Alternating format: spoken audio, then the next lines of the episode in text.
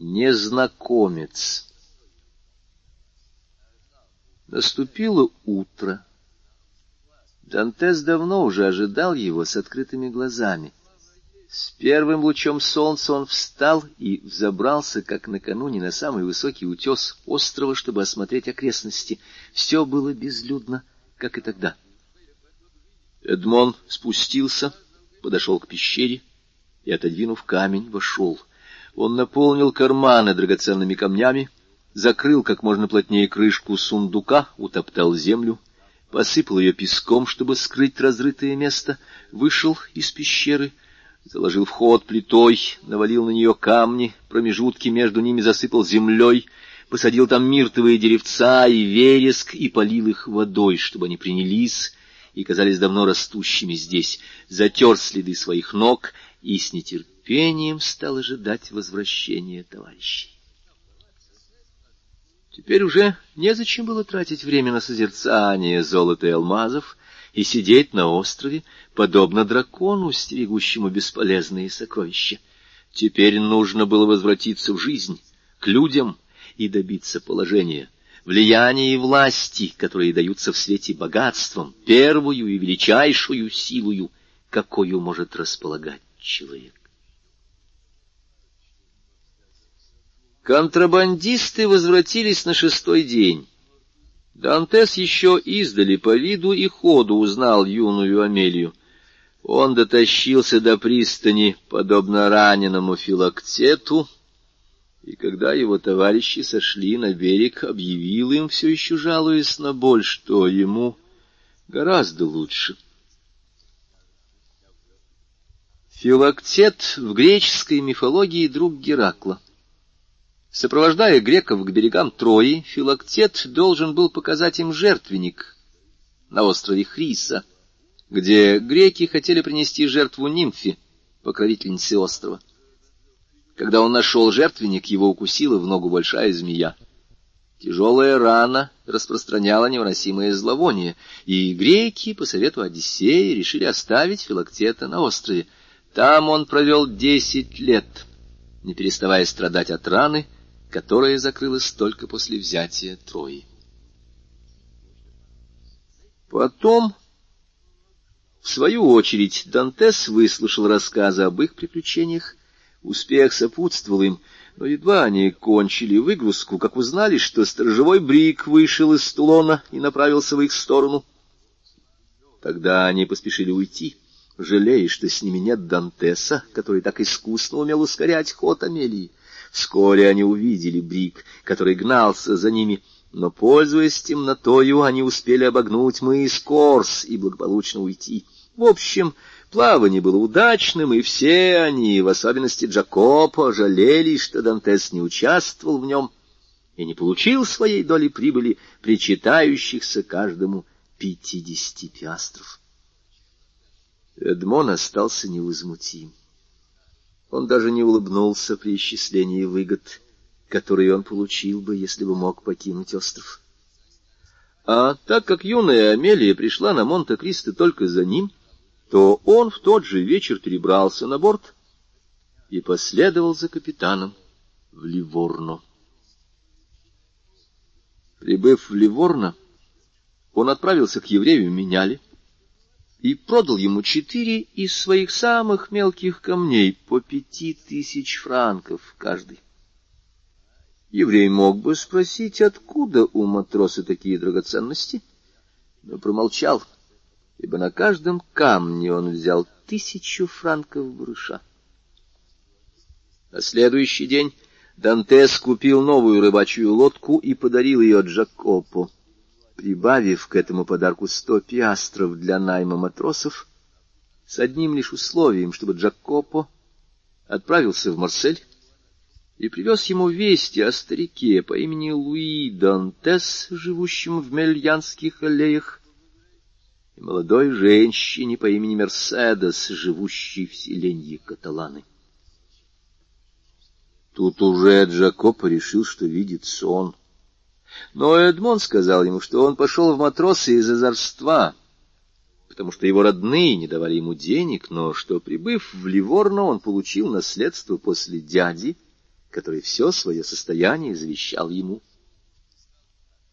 Высокая просвещенность Дантеса придавала убедительность этому рассказу, так что Джакопо ни минуты не сомневался, что недавний его товарищ сказал ему правду. Затем, так как срок его службы на юной Амелии истек, Дантес простился с капитаном, который хотел было удержать его, но, узнав про наследство, отказался от надежды уговорить своего бывшего матроса остаться на судне. На другой день Джакоп отплыл в Марсель. Он условился с Дантесом встретиться на острове Монте-Кристо. Тот же день уехал и Дантес, не сказав никому, куда он едет, щедро наградив на прощание экипаж юной Амелии и обещав капитану когда-нибудь подать весточку о себе. Дантес поехал в Геную. Здесь, в гавани, как раз испытывали маленькую яхту, заказанную одним англичанином, который, услышав, что генуэзцы — лучшие кораблестроители на Средиземном море, пожелал иметь яхту генуэзской работы. Англичанин заказал ее за сорок тысяч франков. Дантес предложил за нее шестьдесят тысяч, с тем, чтобы она была ему сдана в тот же день. В ожидании своей яхты англичанин отправился путешествовать по Швейцарии. Его ждали не раньше, чем через месяц. Строитель решил, что успеет тем временем приготовить другую. Дантес повел строителя в лавку к еврею, прошел с ним в заднюю комнату, и еврей отсчитал строителю шестьдесят тысяч франков. Строитель предложил Дантесу свои услуги для найма экипажа, но Дантес поблагодарил его, сказав, что имеет привычку плавать один, и просил его только сделать в каюте у изголовья кровати шкаф с секретным замком, разгороженный на три отделения, тоже с секретными замками. Он указал размеры этих отделений, и все было исполнено на следующий же день. Два часа спустя Дантес выходил из Генуэзского порта, провожаемый взорами любопытных, собравшихся посмотреть на испанского вельможу, который имел привычку плавать один. Дантес справился превосходно. С помощью одного только руля он заставлял яхту исполнять все необходимые маневры, так что она казалась ему разумным существом, готовым повиноваться малейшему понуждению, и Дантес в душе согласился, что генуэзцы по справедливости заслужили звание первых кораблестроителей в мире.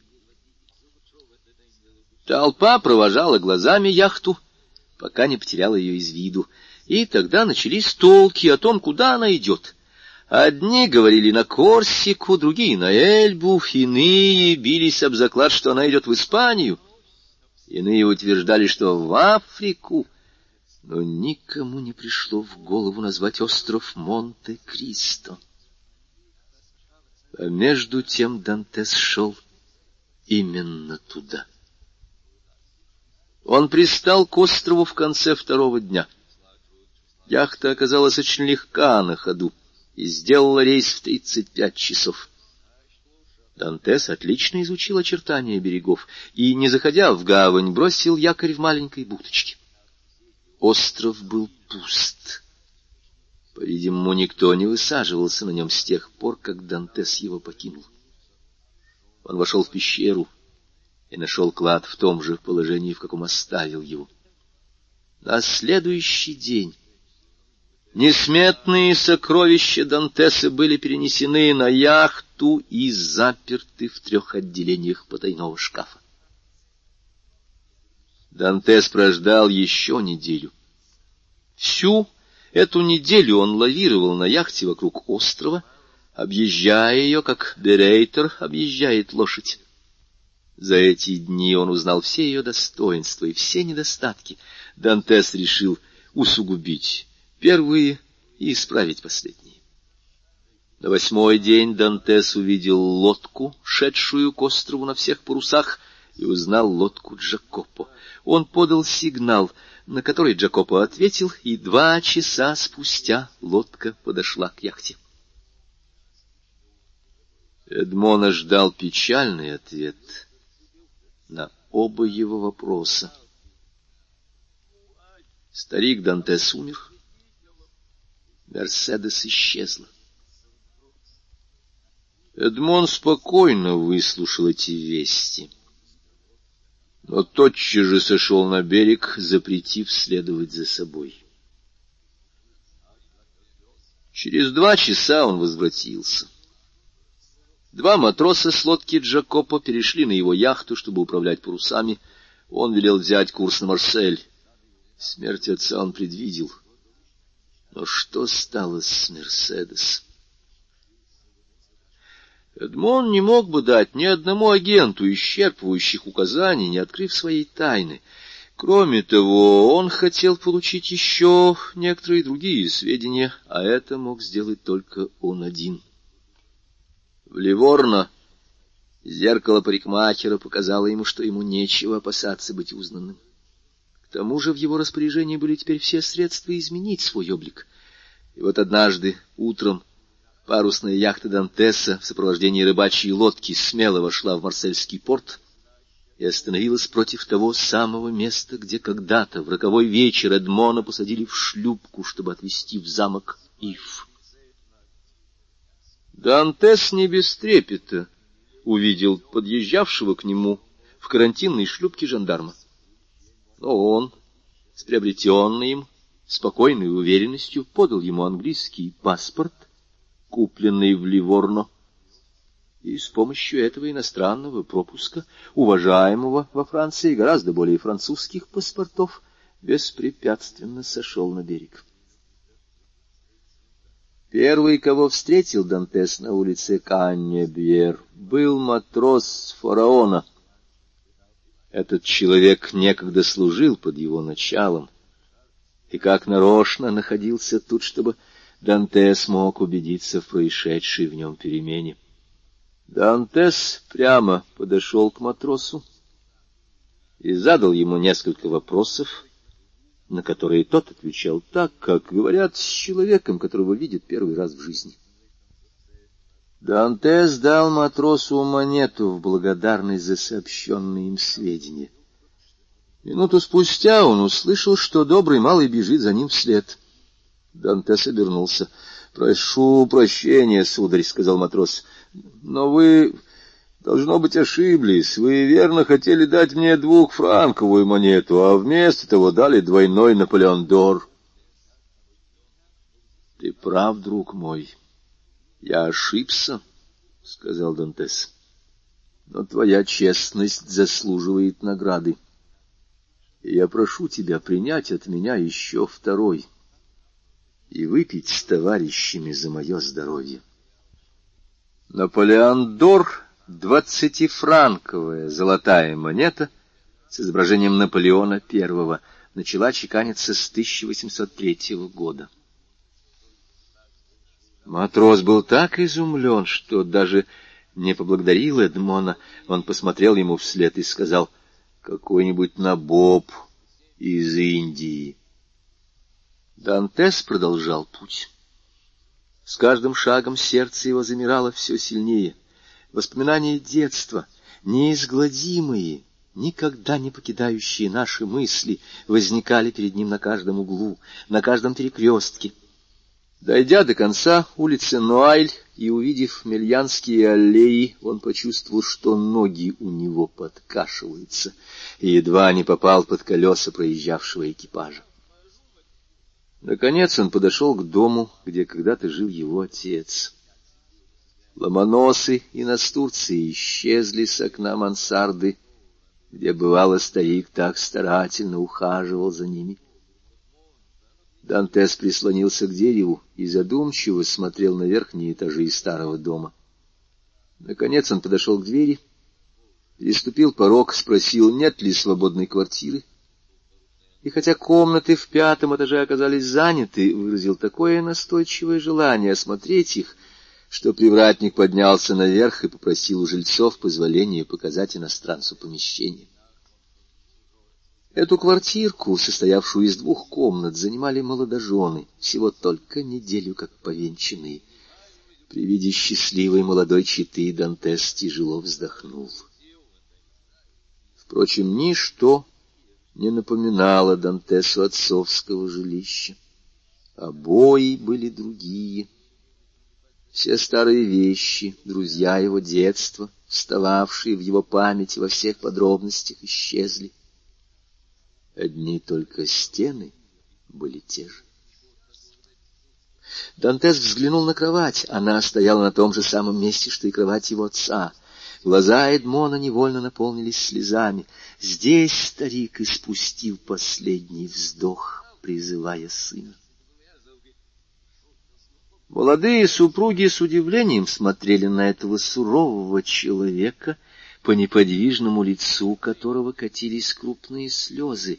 Но всякое горе священно — и они не задавали незнакомцу никаких вопросов, они только отошли, чтобы не мешать ему, а когда он стал прощаться, проводили его, говоря, что он может приходить, когда ему угодно, и что они всегда рады будут видеть его в своей скромной квартирке. Спустившись этажом ниже, Эдмон остановился перед другой дверью и спросил, тут ли еще живет портной Кадрус. Но привратник ответил ему, что человек, о котором он спрашивает, разорился и держит теперь трактир на дороге из Бельгарда в Букер. Дантес вышел, спросил адрес хозяина дома, отправился к нему, велел доложить о себе под именем лорда Уилмора, так он был назван в паспорте, и купил у него весь дом за двадцать пять тысяч франков.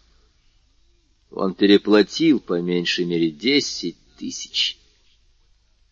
Но если бы хозяин потребовал с Дантеса полмиллиона, он заплатил бы, не торгуясь.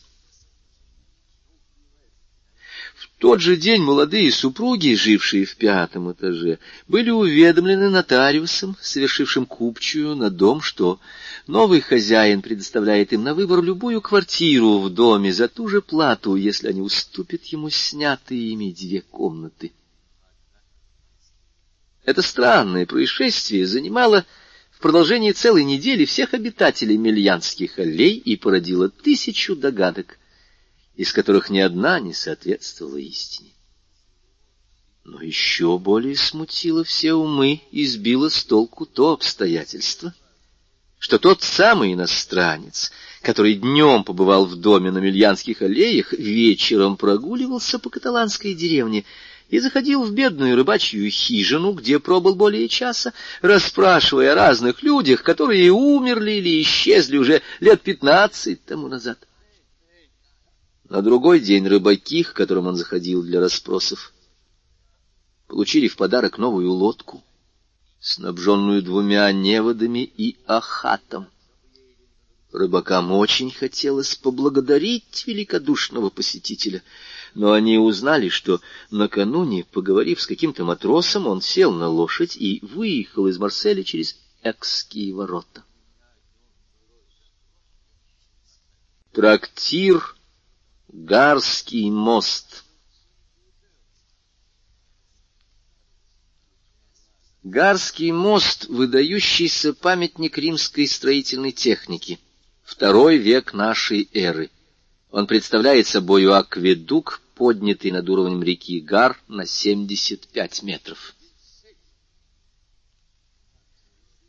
Кто, как я, путешествовал пешком по Южной Франции, вероятно, видел между Бельгардом и Бокером приблизительно на полпути между селением и городом, но все же ближе к Бокеру, чем к Бельгарду, небольшой трактир, где на висячей жестяной вывеске, скрипящей при малейшем дуновении ветра, презабавно изображен Гарский мост. Этот трактир, если идти по течению Роны, стоит по левую сторону от большой дороги, задней стеной к реке. При нем имеется то, что в Лангедоке называют садом, то есть отгороженный участок земли на задворках, где чахнет несколько малорослых оливковых деревьев и диких смоковниц с посеребренной пылью листвой. Между этими деревьями произрастают овощи, преимущественно чеснок, красный стручковый перец и лук. Наконец, в углу, словно забытый часовой, высокая пиния одиноко возносит к небу свою вершину, потрескивающую на тридцатиградусном солнце. Все эти деревья, большие и малые, искривлены от природы и кренятся в ту сторону, в которую дует мистраль, один из трех вечей Прованса. Двумя другими, как известно, или, как, может быть, неизвестно, считались Дюранса и парламент. Кругом на равнине, похожей на большое озеро пыли, произрастают там и сям редкие пшеничные колосья, которые местные садоводы, вероятно, выращивают из любопытства, и которые служат насестом для цикад, преследующих своим пронзительным и однообразным треском путешественников, забредших в эту пустыню. Уже лет семь этот трактир принадлежал супружеской паре, вся прислуга которой состояла из работницы по имени Тринетта и конюха, прозывавшегося Пако. Впрочем, двух слуг было вполне достаточно, ибо с тех пор, как между Бокером и Эльмортом провели канал, барки победоносно заменили почтовых лошадей, а перевозное судно — дилижанс. Этот канал, к вящей досаде бедного трактирщика, проходил между питающей его роной и поглощаемой им дорогой в каких-нибудь ста шагах от трактира, который мы кратко, но верно только что описали. Хозяин этого убогого трактирчика был человек лет сорока пяти, истый южанин, высокий, сухощавый жилистый, с блестящими, глубоко сидящими глазами, орлиным носом и белыми, как у хищника, зубами. Волосы его, видимо, не желавшие сидеть, несмотря на первые предостережения старости, были, как и его круглая борода, курчавые и густые, и только кое-где тронуты сединой. Лицо его от природы смуглое стало почти черным вследствие привычки бедного малого торчать с утра до вечера на пороге и высматривать, не покажется ли, пеший или конный какой-нибудь постоялец. Ждал он обычно понапрасну, и ничто не защищало его лица от палящего зноя, кроме красного платка, повязанного вокруг головы, как у испанских погонщиков. Это был наш старый знакомый, Гаспар Кадрус. Жена его, звавшаяся в девицах Мадлена Родель, была женщина худая, бледная и хворая. Она родилась в окрестностях Арля и сохранила следы былой красоты, которую славятся женщины того края, но лицо ее рано поблекло от приступов скрытой лихорадки, столь распространенной среди людей, живущих близ Эгмордских прудов и Камаркских болот. Поэтому она почти никогда не выходила из комнаты на втором этаже и проводила целые дни, дрожа от лихорадки, полулежа в кресле или полусидя на кровати, между тем, как ее муж по обыкновению стоял на часах у порога, весьма неохотно покидая свой пост, ибо каждый раз, когда он возвращался к своей сварливой половине, она донимала его вечными жалобами на судьбу — на что муж обычно отвечал философски. «Молчи, Карконта, видно, так Богу угодно». Прозвище Карконта произошло от того, что Мадлена Родель родилась в деревне Карконте между Селоном и Ламбеском. А так как в тех местах людей почти всегда называют не по имени, а по прозвищу, то и муж ее заменил этим прозвищем имя Мадлена, быть может, слишком нежное и благозвучное для его грубой речи. Однако, несмотря на такую мнимую покорность воле провидения, не следует думать, будто наш трактирщик не сетовал на бедственное положение, в которое ввергнул его проклятый Бокерский канал, и равнодушно переносил беспрестанные причитания жены. Подобно всем южанам, он был человек весьма воздержанный и неприкотливый, но тщеславный во всем, что касалось внешности. Во времена своего благоденствия он не пропускал ни одной феррады, ни одного шествия с Тараском, и торжественно появлялся со своей карконтой. Он в живописном костюме южанина, представляющем нечто среднее между каталонским и андалузским. Она в прелестном наряде орлезианок, словно заимствованном у греков и арабов. Феррада — провансальский праздник по случаю Таврения быков. Тараск — фантастическое чудовище. Но мало-помалу часовые цепочки, ожерелья, разноцветные пояса, вышитые корсажи, бархатные куртки, шелковые чулки с изящными стрелками, пестрые гетры, башмаки с серебряными пряжками исчезли — а Гаспар Кадрус, лишенный возможности показываться в своем былом великолепии, отказался вместе с женой от участия в празднествах, чьи веселые отклики, терзая его сердце, долетали до убогого трактира, который он продолжал держать не столько ради доходов, сколько для того, чтобы иметь хоть какое-нибудь занятие. Кадрус по обыкновению простоял уже полутра, перед дверью трактира, переводя грустный взгляд от небольшого лужка, по которому бродили куры, к двум крайним точкам пустынной дороги, одним концом уходящей на юг, а другим на север, как вдруг... Пронзительный голос его жены заставил его покинуть свой пост. Он ворча вошел в трактир и поднялся на второй этаж, оставив, однако, дверь отворенной настежь, как бы приглашая проезжих завернуть к нему ту минуту, когда Кадрус входил в трактир, большая дорога, о которой мы говорили, и на которую были устремлены его взоры, была пуста и безлюдна, как пустыня в полдень. Она тянулась бесконечной белой лентой между двух рядов тощих деревьев, и ясно было, что ни один путник по своей воле не пустится в такой час по этой убийственной Сахаре. Между тем Вопреки всякой вероятности, если бы Кадрус остался на месте, он увидел бы, что со стороны Бельгарда приближается всадник тем благопристойным и спокойным аллюром, который указывает на наилучшие отношения между конем и седаком. Всадник был священник в черной сутане и треугольной шляпе, несмотря на палящий зной полуденного солнца. Конь, мерен и находец, шел легкой рысой. У дверей трактира священник остановился. Трудно сказать, лошадь ли остановила ездока, или же ездок остановил лошадь. Но как бы то ни было, священник спешился и, взяв лошадь за поводья, привязал ее к задвижке ветхого ставня, державшегося на одной петле. Потом, подойдя к двери и вытирая красным бумажным платком пот, градом катившийся по его лицу, он три раза постучал о порог кованым концом трости, которую держал в руке. Тотчас же большая черная собака встала и сделала несколько шагов, заливаясь лаем, искали свои белые острые зубы, вдвойне враждебное поведение, доказывавшее, как мало она привыкла видеть посторонних. Деревянная лестница, примыкавшая к стене, тотчас же затрещала под тяжелыми шагами хозяина убогого жилища.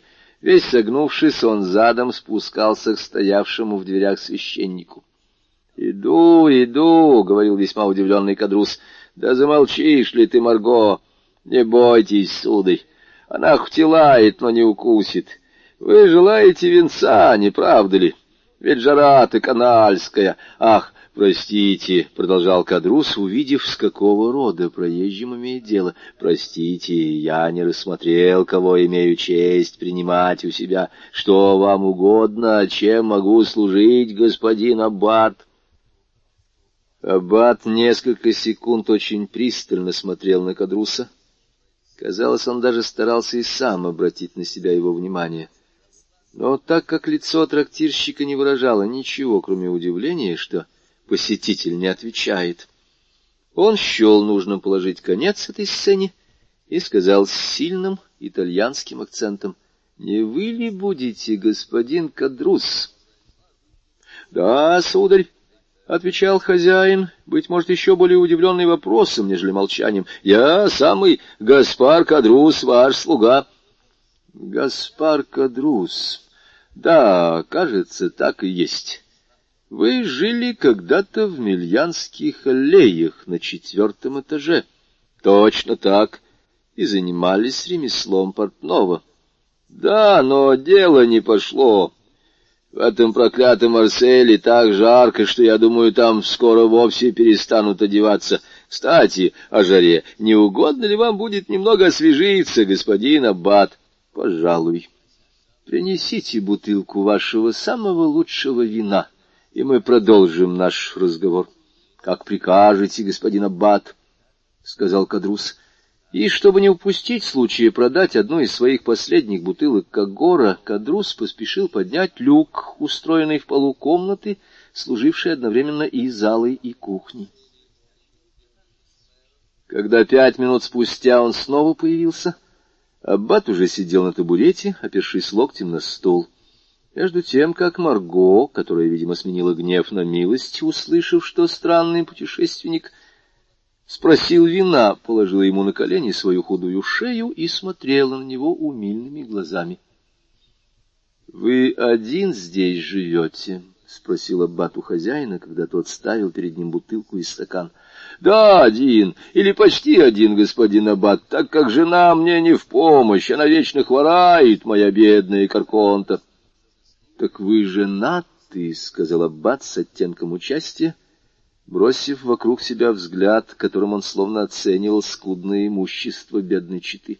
— Вы находите, что я не богат, не правда ли, господин Аббат? — сказал, вздыхая Кадрус. — Ну что поделаешь?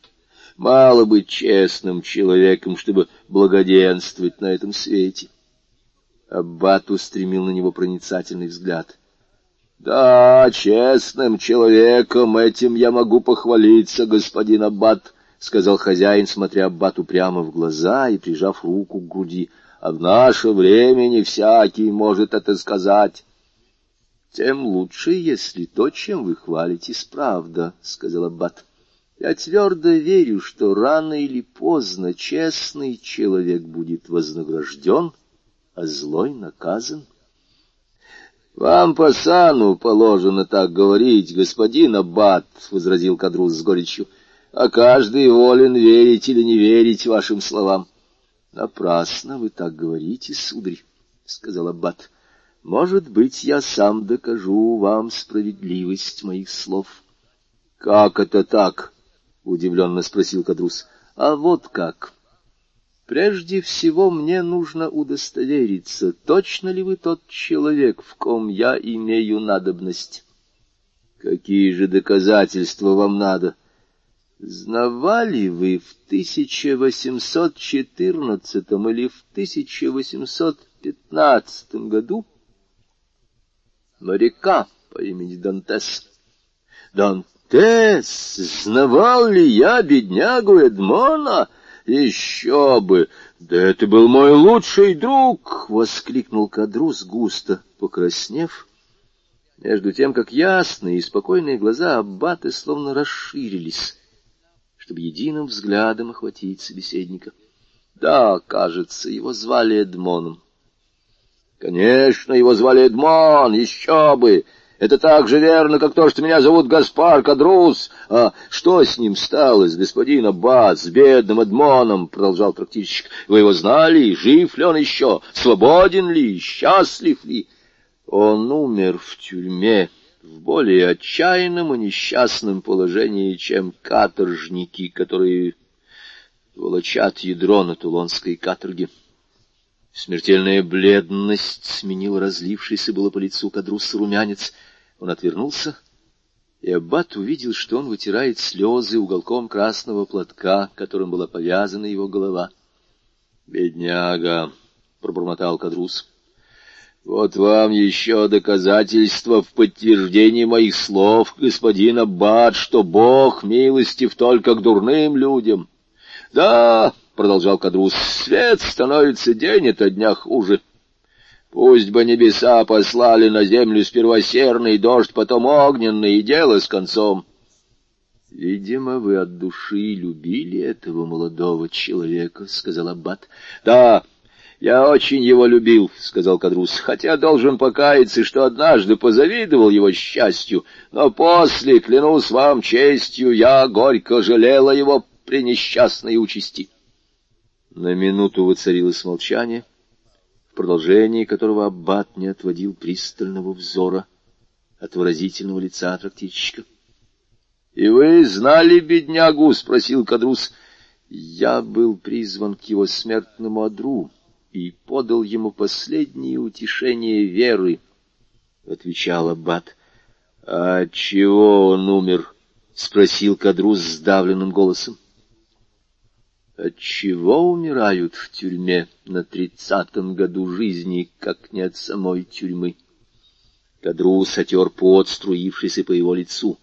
Всего удивительнее, — продолжал Аббат, — что Дантес на смертном одре клялся мне перед распятием, который он лобызал, что ему неизвестна истинная причина его заточения. — Верно, верно, — прошептал Кадрус, — он не мог ее знать. — Да, господин Аббат, бедный мальчик, сказал правду. — Потому-то он и поручил мне доискаться до причины его несчастья и восстановить честь его имени, если оно было чем-либо запятнано. И взгляд Аббата, становившийся все пристальнее, впился в омрачившееся лицо Кадруса. Один богатый англичанин, — продолжал Аббат, его товарищ, по несчастью, выпущенный из тюрьмы при второй реставрации, обладал алмазом большой ценности. При выходе из тюрьмы он подарил этот алмаз Дантесу в благодарность за то, что во время его болезни тот ухаживал за ним, как за родным братом. Дантес Вместо того, чтобы подкупить тюремщиков, которые, впрочем, могли бы взять награду, а потом выдать его, бережно хранил камень при себе на случай своего освобождения. Если бы он вышел из тюрьмы, он сразу бы стал богачом, продав этот алмаз.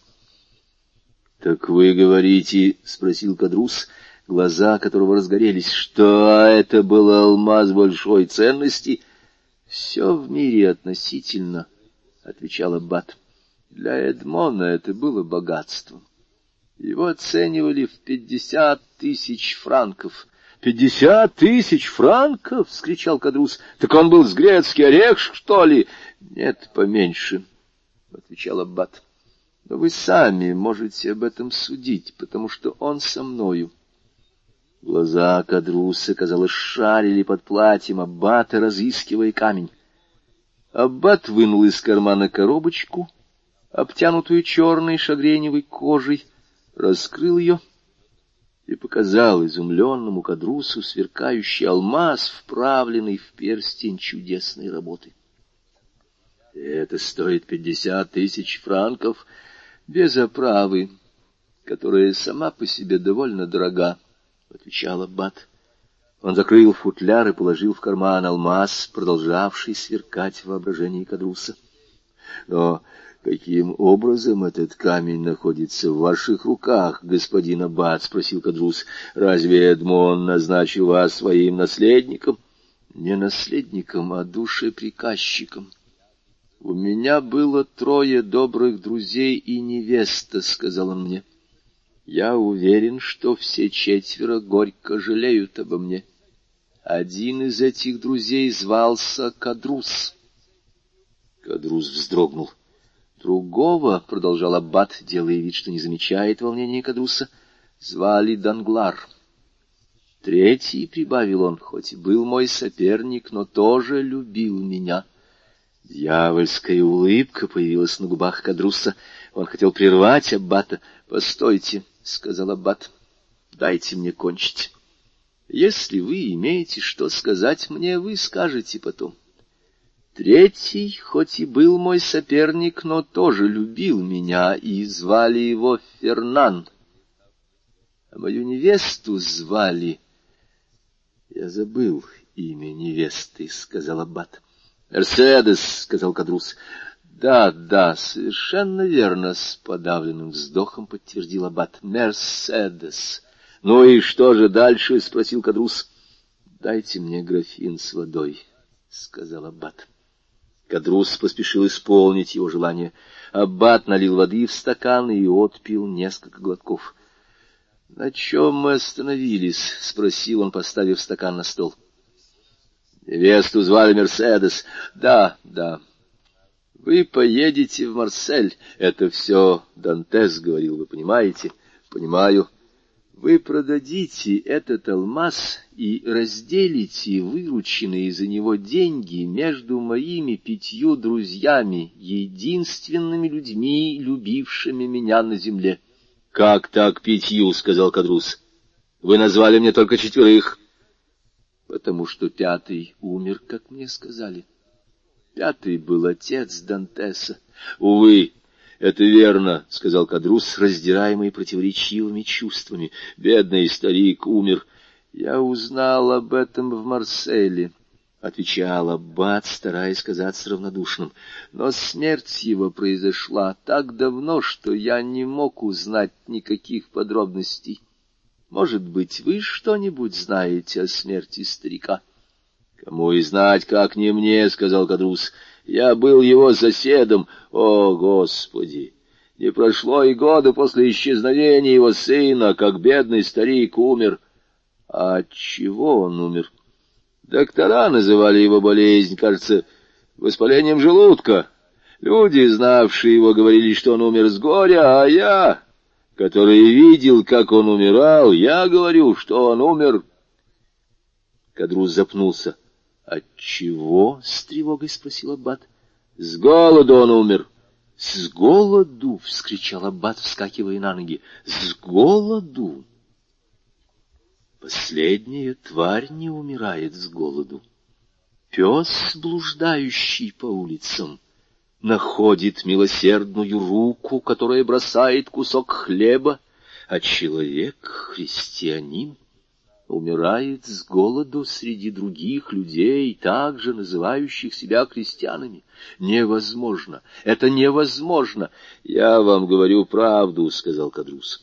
И напрасно, — послышался голос с лестницы, — чего ты суешься не в свое дело? Собеседники обернулись и увидели сквозь перила лестницы бледное лицо Карконты — она притащилась сюда из своей коморки и подслушивала их разговор, сидя на верхней ступеньке и опершись головой на руки. — А ты сама чего суешься не в свое дело, жена? — сказал Кадрус. — Господин Аббат просит у меня сведений. Учтивость требует, чтобы я сообщил ему их. А благоразумие требует, чтобы ты молчал. Почем ты знаешь, с какими намерениями тебя расспрашивают, дуралей? — С наилучшими, сударыня, — сказала Аббат, — ручаюсь вам. Вашему супругу нечего опасаться, лишь бы он говорил чистосердечно. Знаем мы это. Начинаются всяких обещаний, потом довольствуются тем, что просят не опасаться, потом уезжают, не исполнив обещанного, а в одно прекрасное утро неведомо откуда на тебя сваливается беда. — Будьте спокойны, — отвечал Аббат. Уверяю вас, что из-за меня вам не будет никакой беды. Карконте проворчал еще что-то, чего нельзя было разобрать, снова опустила голову на руки и, трясясь в лихорадке, предоставила мужу продолжать разговор, впрочем, стараясь не пропустить ни слова. Между тем аббат выпил немного воды и успокоился. «Неужели?» — снова начал он. Этот бедный старик был так всеми покинут, что умер голодной смертью. — О, нет, — отвечал Кадрус, — каталанка Мерседес и господин Моррель не покинули его. Но бедный старик вдруг возненавидел Фернана, того самого, — прибавил Кадрус с насмешливой улыбкой, — которого Дантес назвал вам своим другом. — Разве он не был ему другом? — спросил Аббат. «Гаспар, Гаспар!» — сказала больная со ступеньки лестницы. «Подумай раньше, чем говорить!» Кадрус с досадой махнул рукой и не удостоил жену ответом. «Можно ли быть другом человека, у которого хочешь отбить женщину?» — ответил он Аббату. Дантес по доброте сердечной называл всех этих людей друзьями, бедный Эдмон. Впрочем, лучше, что он ничего не узнал. Ему трудно было бы простить им на смертном одре. «И что бы там ни говорили, — продолжал Кадрус, речь которого была не чужда своего рода грубоватой поэзии, — я все же боюсь больше проклятия мертвых, чем ненависти живых. «Болван!» — сказала Карконта. «А что вам известно?» — продолжал Аббат. «Что этот Фернан сделал?» «Известно ли? Разумеется, известно». «Так говорите».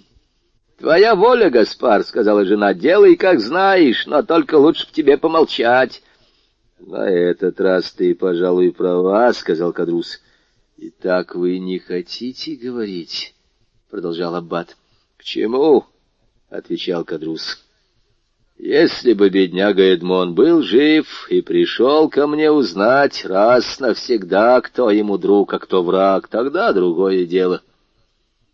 Но вы говорите, что он в могиле. Он уже не может ненавидеть, не может мстить, а потому бросим все это».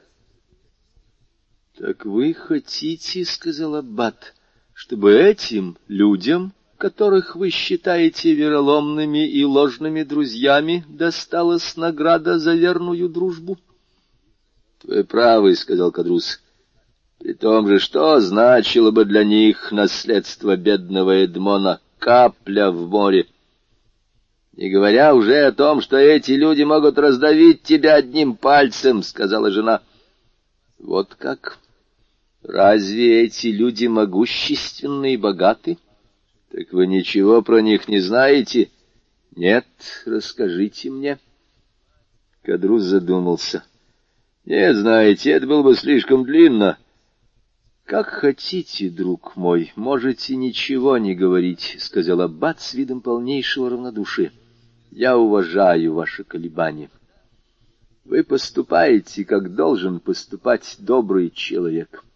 Не будем больше об этом говорить. Что мне было поручено? Исполнить последнюю волю умирающего. Итак, я продам этот алмаз. И он снова вынул футляр из кармана, открыл его, и снова камень засверкал перед восхищенными глазами Кадруса. — Поди-ка сюда, жена, погляди, — проговорил он хриплым голосом.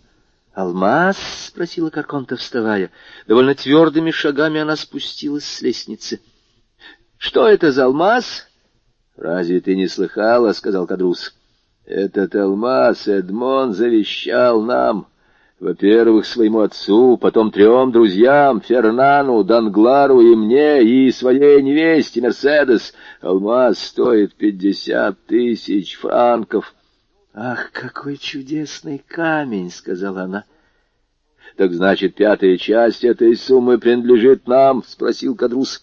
«Да», — отвечал Аббат, — «с прибавкой за счет доли отца Дантеса, которую я считаю себя вправе разделить между вами четырьмя».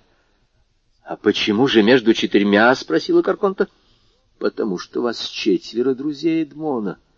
«Предатели, не друзья!» — глухо проворчала Карконта.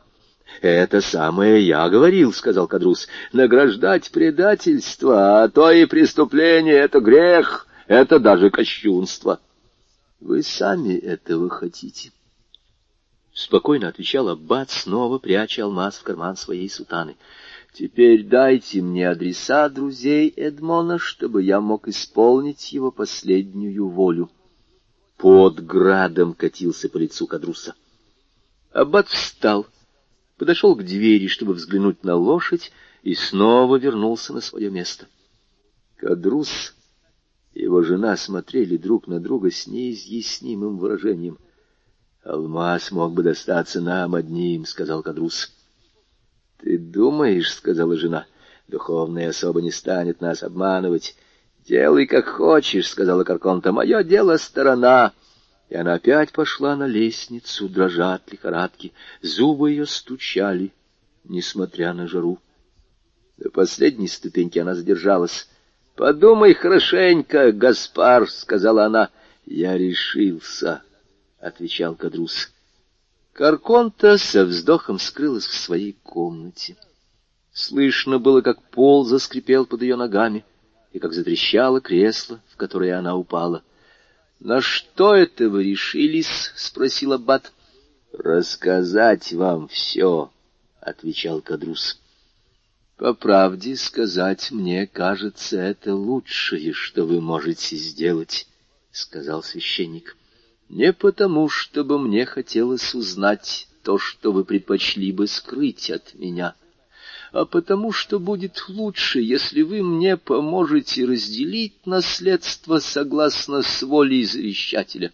— Надеюсь, что так, — отвечал Кадрус, щеки которого пылали от надежды и алчности. — Я вас слушаю, — произнес Аббат. — Постойте, — сказал Кадрус, — нас могут не кстати прервать, и это будет неприятно. При том же другим незачем знать, что вы были здесь. Он подошел к двери, запер ее и для большей верности наложил ночной засов. Между тем Аббат выбрал себе удобное местечко.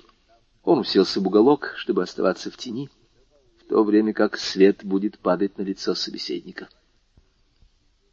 Опустив голову и сложив, или вернее стиснув руки, он весь превратился в слух. Кадрус придвинул табурет и сел против него — «Помни, что не я тебя заставила!» — послышался дрожащий голос Карконты, словно она видела сквозь половицы, что происходило внизу. «Ладно, ладно», — сказал Кадрус, — «довольно, я все беру на себя». И он начал. Рассказ Кадруса. «Прежде всего, — сказал Кадрус, — я должен просить вас, господин Аббат, дать мне одно обещание. — Какое? — спросил Аббат. — Если вы когда-нибудь воспользуетесь сведениями, которые я сообщу, то никто не должен знать, что вы получили их от меня. Люди о которых я буду говорить, богаты и могущественны, и если они дотронутся до меня хоть пальцем, то раздавят меня, как стекло. — Будьте спокойны, друг мой, — сказал Аббат, — я священник, и тайны умирают в моей груди. Помните, что у нас нет другой цели, как только достойным образом исполнить последнюю волю нашего друга. Говорите, не щадя никого, но и без ненависти. Говорите правду, только правду. Я не знаю и, вероятно, никогда не узнаю тех людей, о которых вы мне расскажете. К тому же я итальянец, а не француз принадлежу Богу, а не людям. Я возвращаюсь в свой монастырь, из которого вышел единственно, чтобы исполнить последнюю волю умершего. Эти убедительные доводы, по-видимому, вселили в Кадруса немного уверенности. В таком случае я хочу я должен разуверить вас в этой дружбе, которую бедный Эдмон считал такой искренней и верной.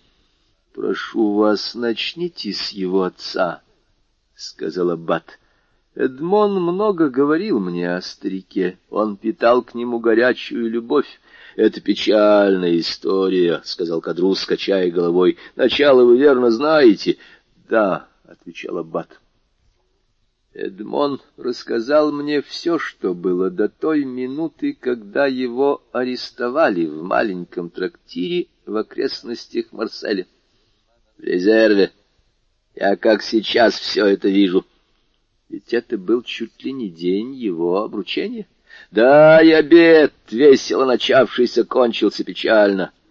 Вошел полицейский комиссар с четырьмя солдатами и арестовал Дантеса. На этом и кончаются мои сведения, — сказал священник. Дантес знал только то, что относилось лично к нему, потому что он никогда уже больше не видел никого из тех, кого я вам назвал, и ничего о них не слыхал. Так вот,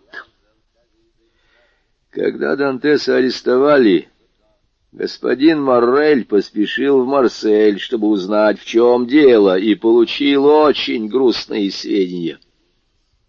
Старик-отец возвратился домой один, рыдая, снял с себя парадное платье, целый день ходил взад и вперед по комнате и так и не ложился спать.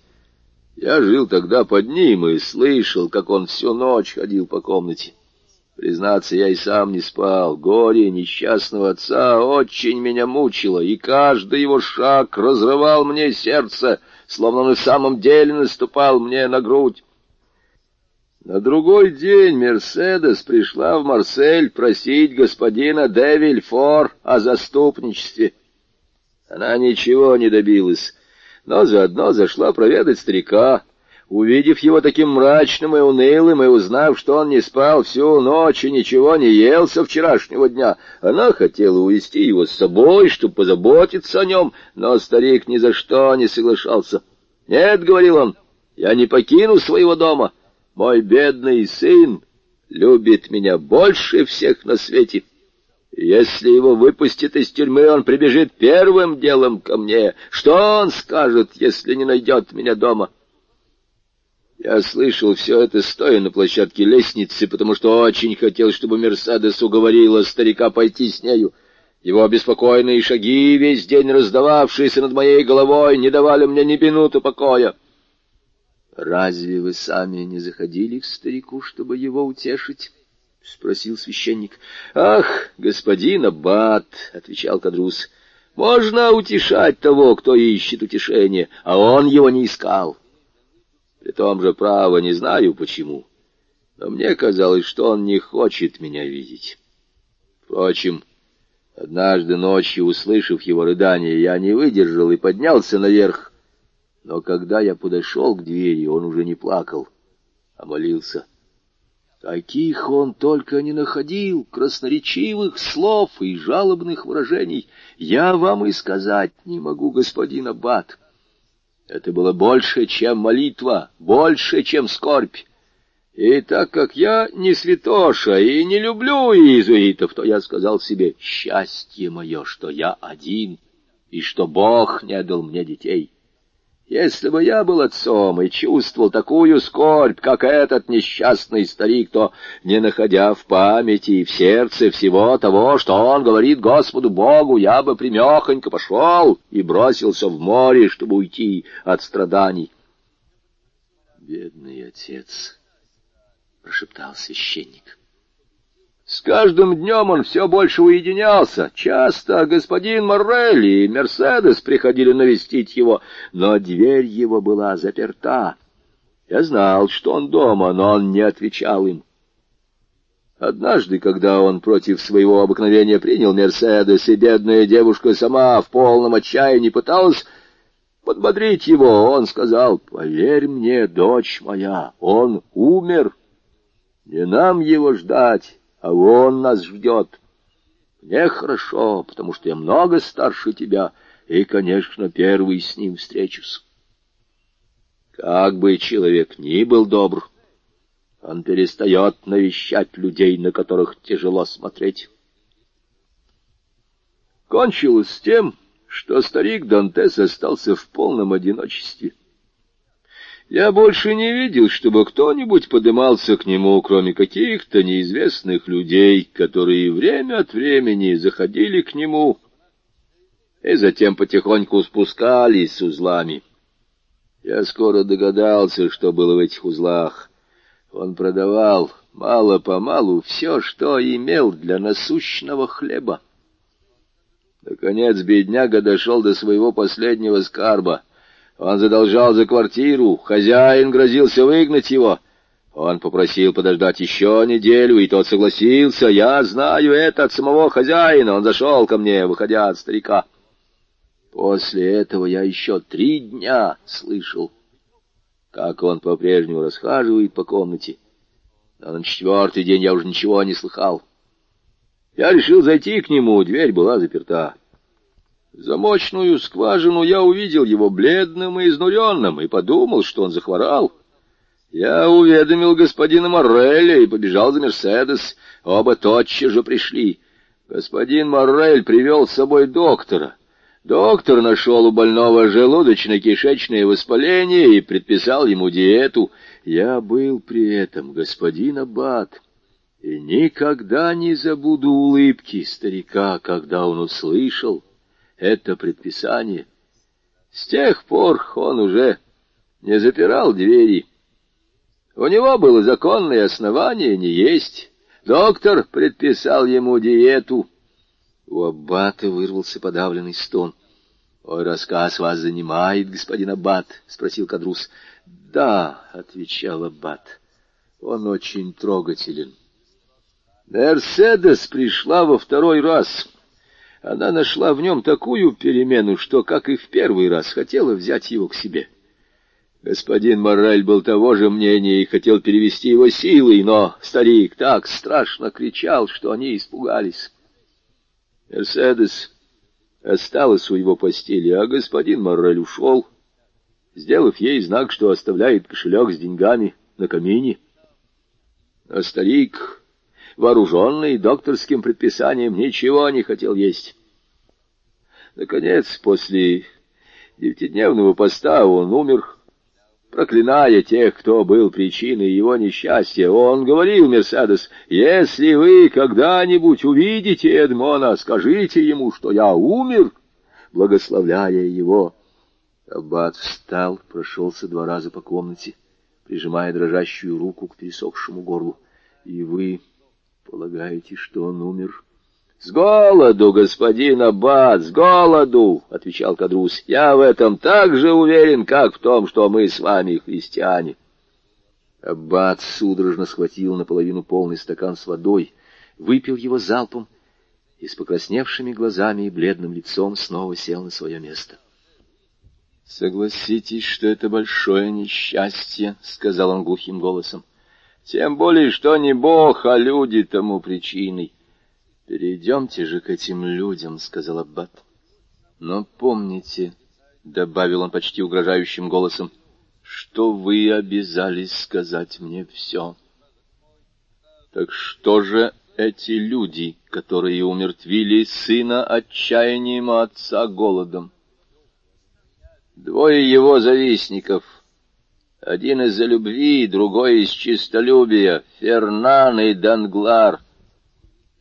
До чего довела их зависть? Говорите. Они донесли на Эдмона, что он бонапартийский агент. Но кто из них донес на него? Кто подлинный виновник?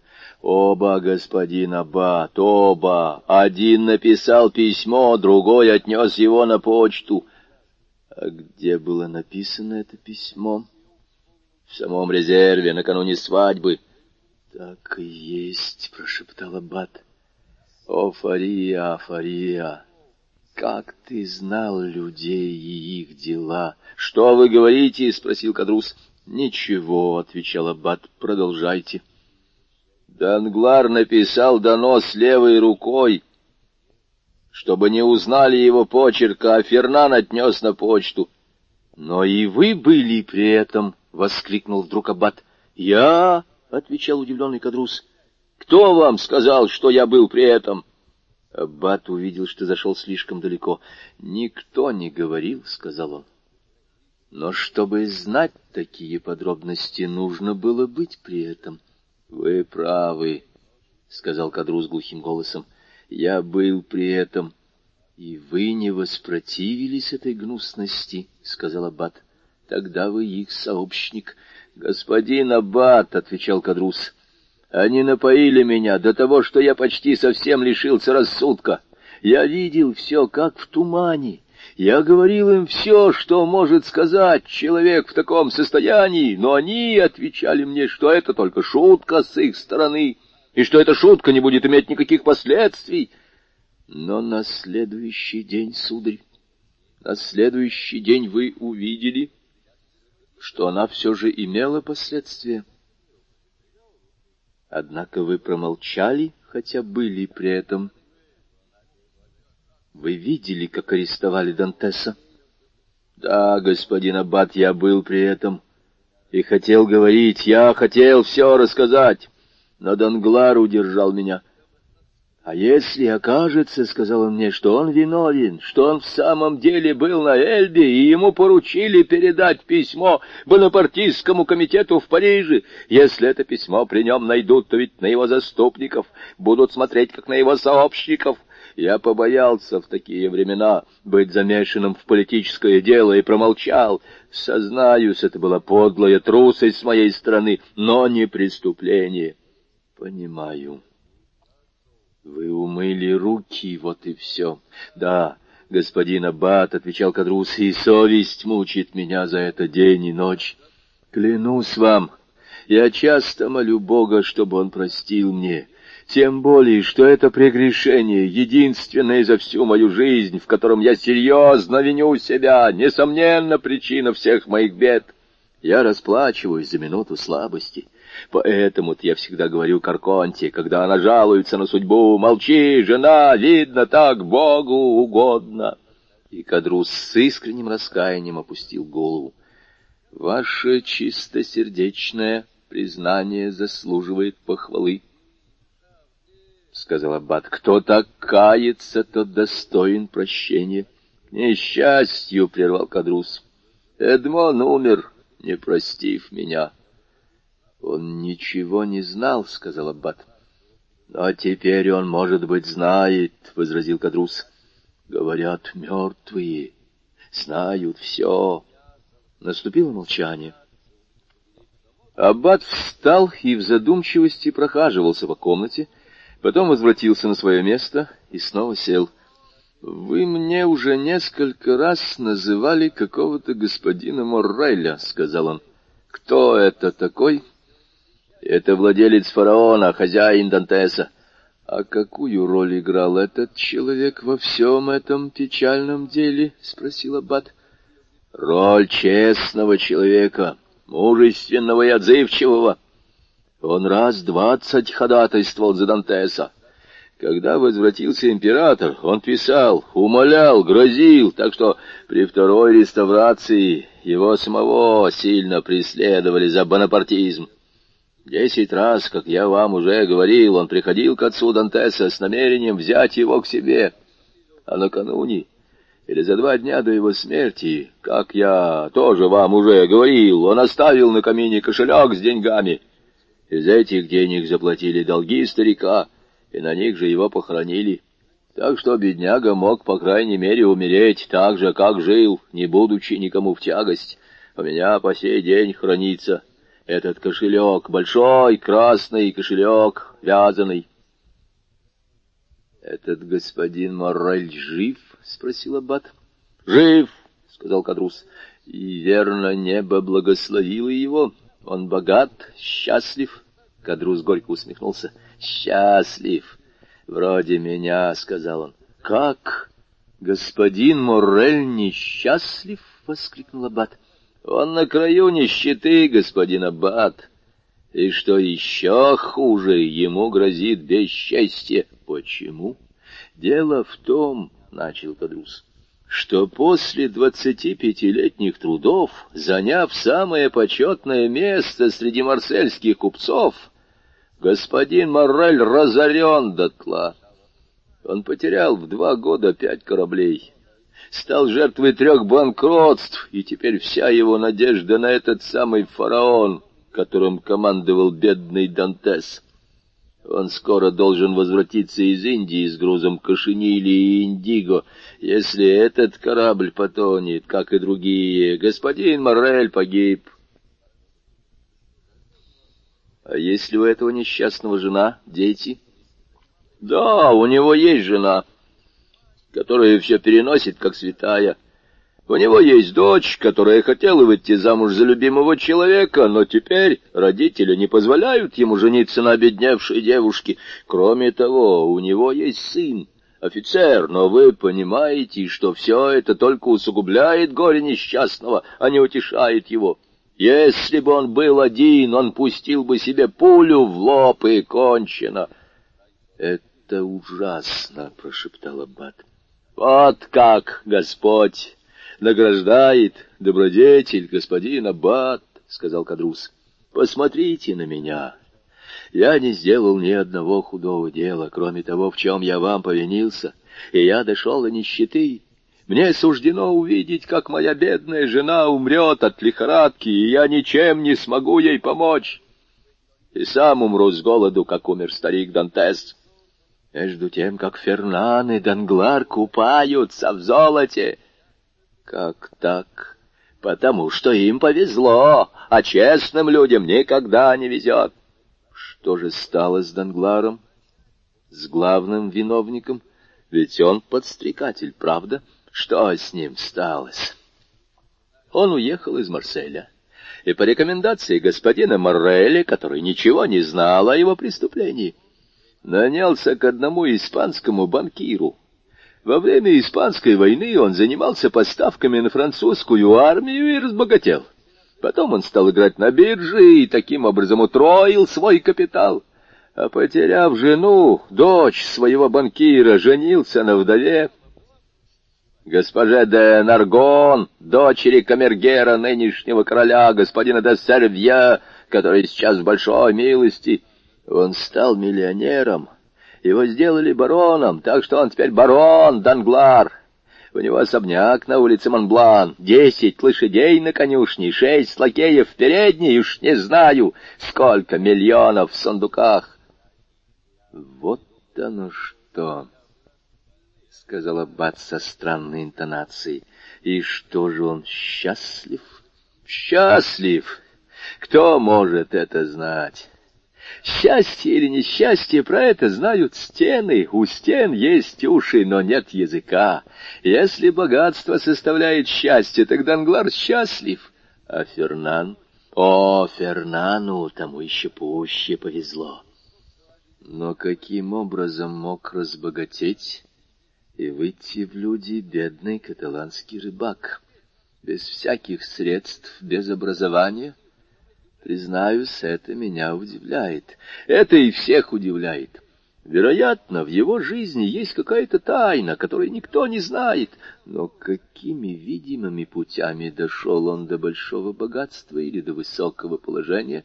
Он дошел и до того, и до другого, господин Аббат, и до богатства, и до высокого положения. Так только в сказках бывает. Правда, это похоже на сказку. Да послушайте, и вы все поймете. За несколько дней до возвращения императора Фернан попал в рекруты. Бурбоны не трогали его. Но вернулся Наполеон, был издан указ о чрезвычайном наборе, и Фернану пришлось идти в армию. Я тоже пошел. Но так как я был старше Фернана и только что женился на моей несчастной жене, меня назначили охранять побережье. Фернан тот попал в действующую армию, пошел с полком на границу и участвовал в сражении при Линьи. В ночь после сражения он состоял ординарцем при одном генерале, имевшем тайные сношения с неприятелем. В ту самую ночь генерал должен был перебежать к англичанам. Он предложил Фернану сопровождать его. Фернан согласился, ушел с поста и последовал за генералом.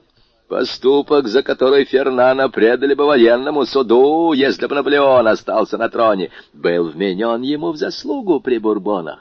Он возвратился во Францию с эполетами подпоручика — а так как этот генерал, который был в большой милости у короля, не оставлял его своим покровительством, то его произвели в капитаны в 1823 году во время Испанской войны, то есть в то самое время, когда Данглар пустился в свои первые коммерческие спекуляции. Фернан был родом испанец, а потому он был послан в Мадрид, чтобы узнать, каково настроение умов.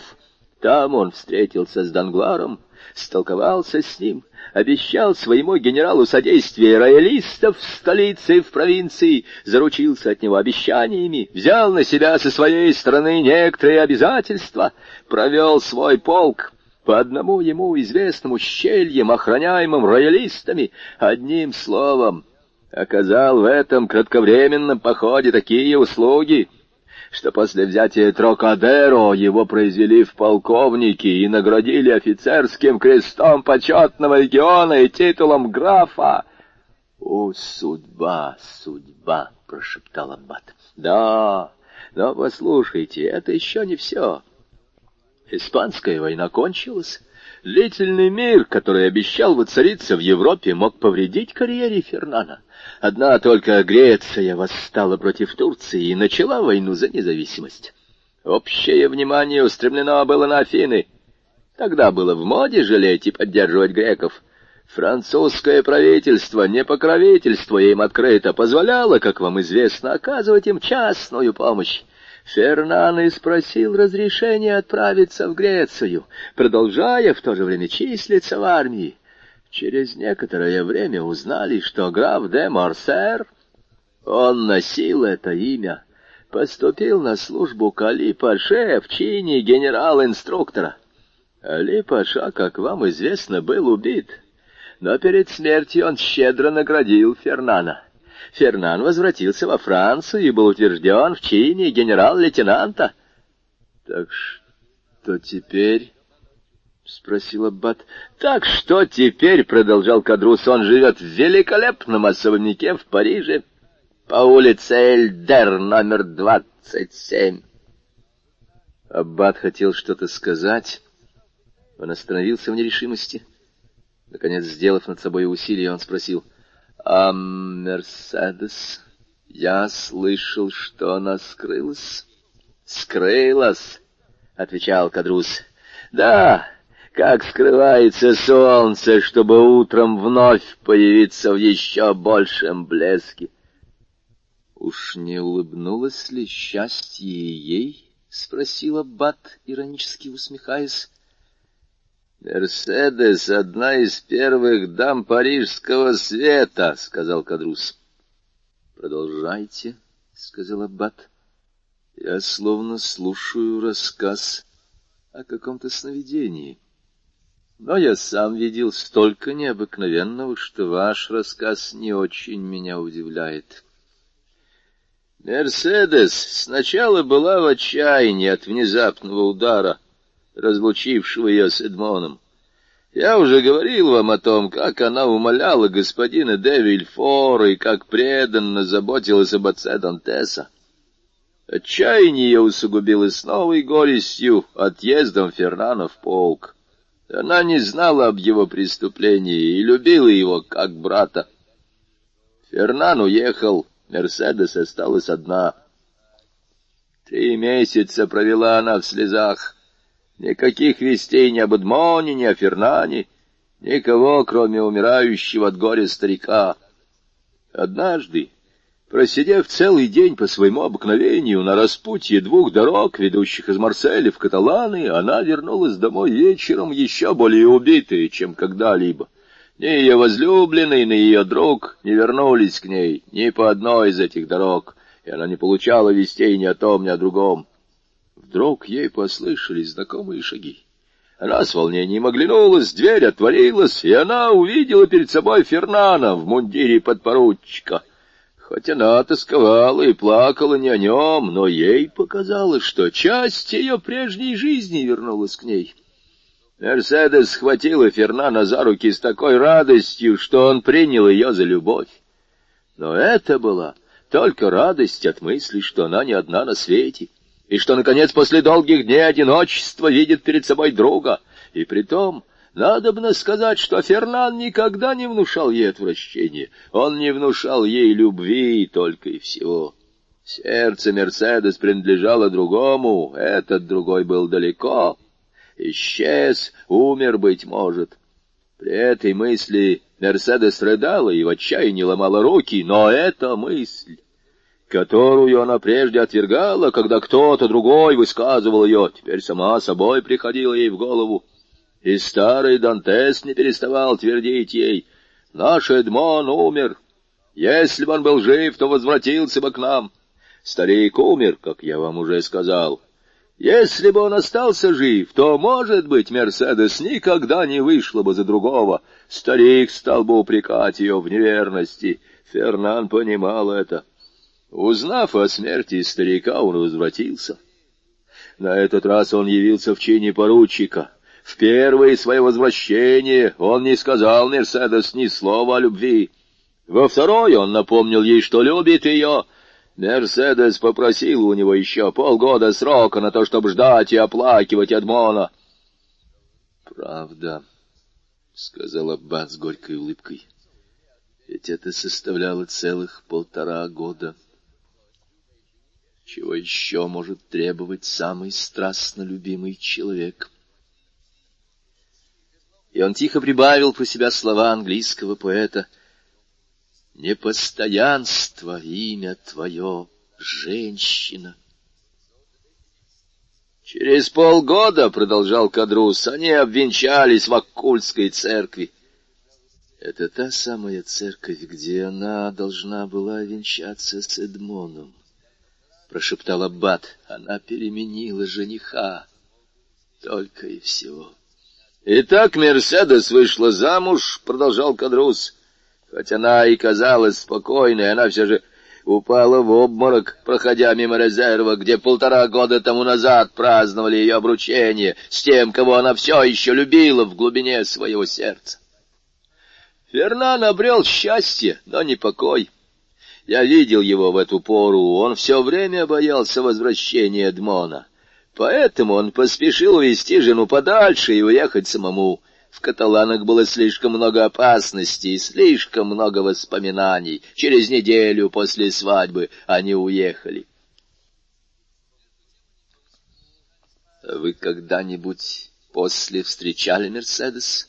— спросил священник. — Да, я видел ее во время Испанской войны в Перпиньяне, где Фернан ее оставил. Тогда она была занята воспитанием сына. Аббат вздрогнул. — Сына? — спросил он. — Да, — отвечал Кадрус, — маленького Альбера. — Но если она учила сына, — продолжал Аббат, — так, стало быть, она сама получила образование. Мне помнится, Эдмон говорил мне, что это была дочь простого рыбака, красавица, но необразованная. — Неужели он так плохо знал свою невесту? — сказал Кадрус. — Мерседес могла бы стать королевой, господин Аббат, если бы корона всегда венчала самые прекрасные и самые умные головы. Судьба вознесла ее высоко, и она сама становилась все выше и выше. Она училась рисованию, училась всему. Впрочем, между нами, будь сказано, по-моему, она занималась всем этим только, чтобы отвлечь свои мысли, чтобы забыться. Она забивала свою голову, чтобы не слышать того, чем было полно ее сердце. Ну, а теперь со всем этим должно быть покончено, — продолжал Кадрус. Богатство и почет, наверное, утешили ее, она богата, знатна. А между тем... Кадрус остановился. — Что? — спросил Аббат. — Между тем я уверен, что она несчастлива, — сказал Кадрус. — Почему вы так думаете? А вот почему. Когда я очутился в бедственном положении, я подумал, не помогут ли мне чем-нибудь мои прежние друзья. Я пошел к Данглару, но он даже не принял меня. Потом я был у Фернана, он выслал мне через лакея сто франков. Так что вы ни того, ни другого не видели? Нет, но графиня де Марсер меня видела. Каким образом? Когда я выходил, к моим ногам упал кошелек. В нем было двадцать пять луидоров. Я быстро поднял голову и увидел Мерседес. Она затворяла окошко. — А господин де Вильфор? — спросил Аббат. — Этот никогда не был моим другом, а я и не знал его вовсе, и ни о чем не мог его просить. А не знаете ли вы, что с ним сталось, и в чем заключалось его участие в беде, постигшей Эдмона? Нет, знаю только, что спустя некоторое время после того, как он арестовал Эдмона, он женился на мадемуазель де Сен-Меран и вскоре уехал из Марселя. Наверное, счастье улыбнулось ему так же, как и остальным — Наверное, он богат, как Данглар, и занимает такое же высокое положение, как Фернан. Вы видите, один только я остался в нищете, в ничтожестве, позабытый Богом. Вы ошибаетесь, мой друг, — сказал Аббат. Нам кажется, что Бог забыл про нас, когда его правосудие медлит. Но рано или поздно он вспоминает о нас, и вот тому доказательство. При этих словах Аббат вынул алмаз из кармана и протянул его к Адрусу.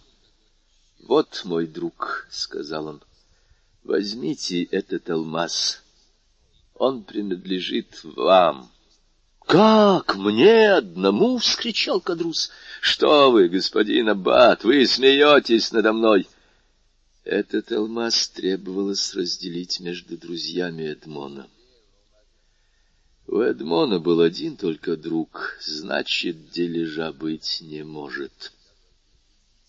Возьмите этот алмаз и продайте его.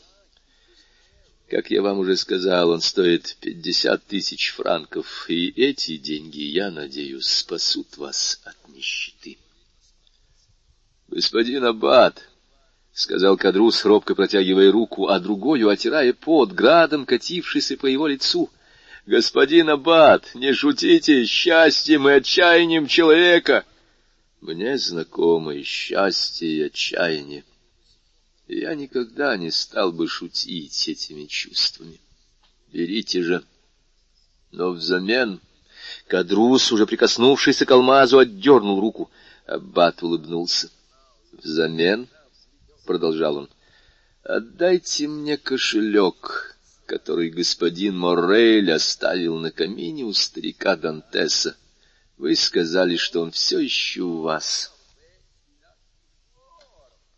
Кадрус, все более удивляясь, подошел к большому дубовому шкафу, открыл его и подал аббату длинный кошелек из выцветшего красного шелка, стянутый двумя когда-то позолоченными медными кольцами. Аббат взял кошелек и отдал Кадрусу алмаз. — Вы поистине святой человек, господин Аббат! — воскликнул Кадрус. — ведь никто не знал, что Эдмон отдал вам этот алмаз, и вы могли бы оставить его у себя. — Ага, — сказал про себя Аббат, — сам-то ты, видно, так бы и поступил. Аббат взял шляпу и перчатки. — Послушайте, — сказал он, — все, что вы мне рассказали, сущая правда. Я могу верить вам вполне. Вот господин Аббат, — сказал Кадрус, — здесь в углу висит святое распятие. Там на комоде лежит Евангелие моей жены. Откройте эту книгу, и я поклянусь вам на ней перед лицом распятия, поклянусь вам спасением моей души, моей верой в Спасителя, что я сказал вам все, как было, в точности так, как Ангел-хранитель скажет об этом на ухо Господу Богу в день страшного суда. Хорошо, — сказал Аббат, которого искренность, звучавшая в голосе Кадруса, убедила в том, что тот говорит правду. Хорошо.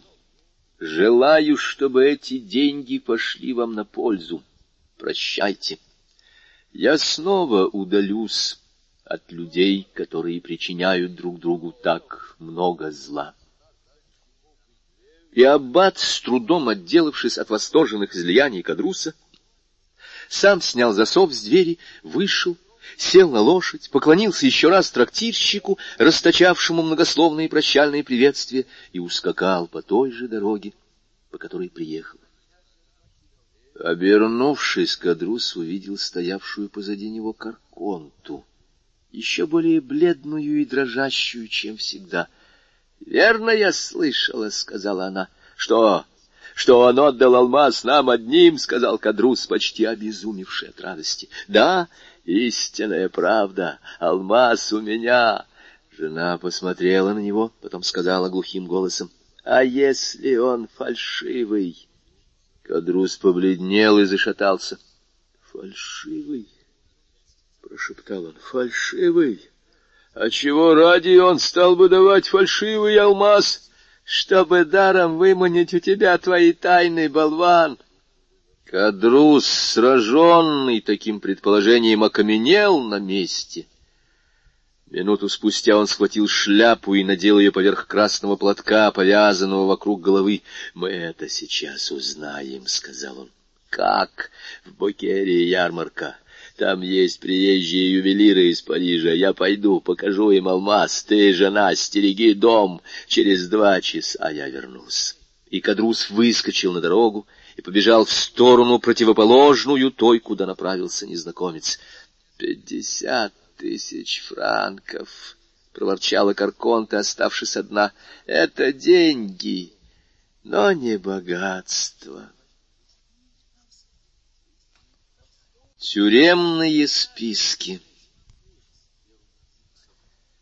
На другой день после того, как на дороге между Бельгардом и Бокером происходила описанная нами беседа, человек лет тридцати, в василькового цвета фраке, на анковых панталонах и белом жилете, по осанке и выговору чистокровный англичанин, явился к марсельскому мэру.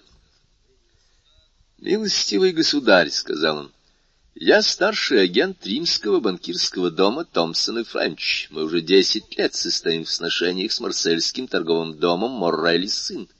У нас с этой фирмой в оборотах до ста тысяч франков, и вот, услышав, что ей грозит банкротство, мы обеспокоены.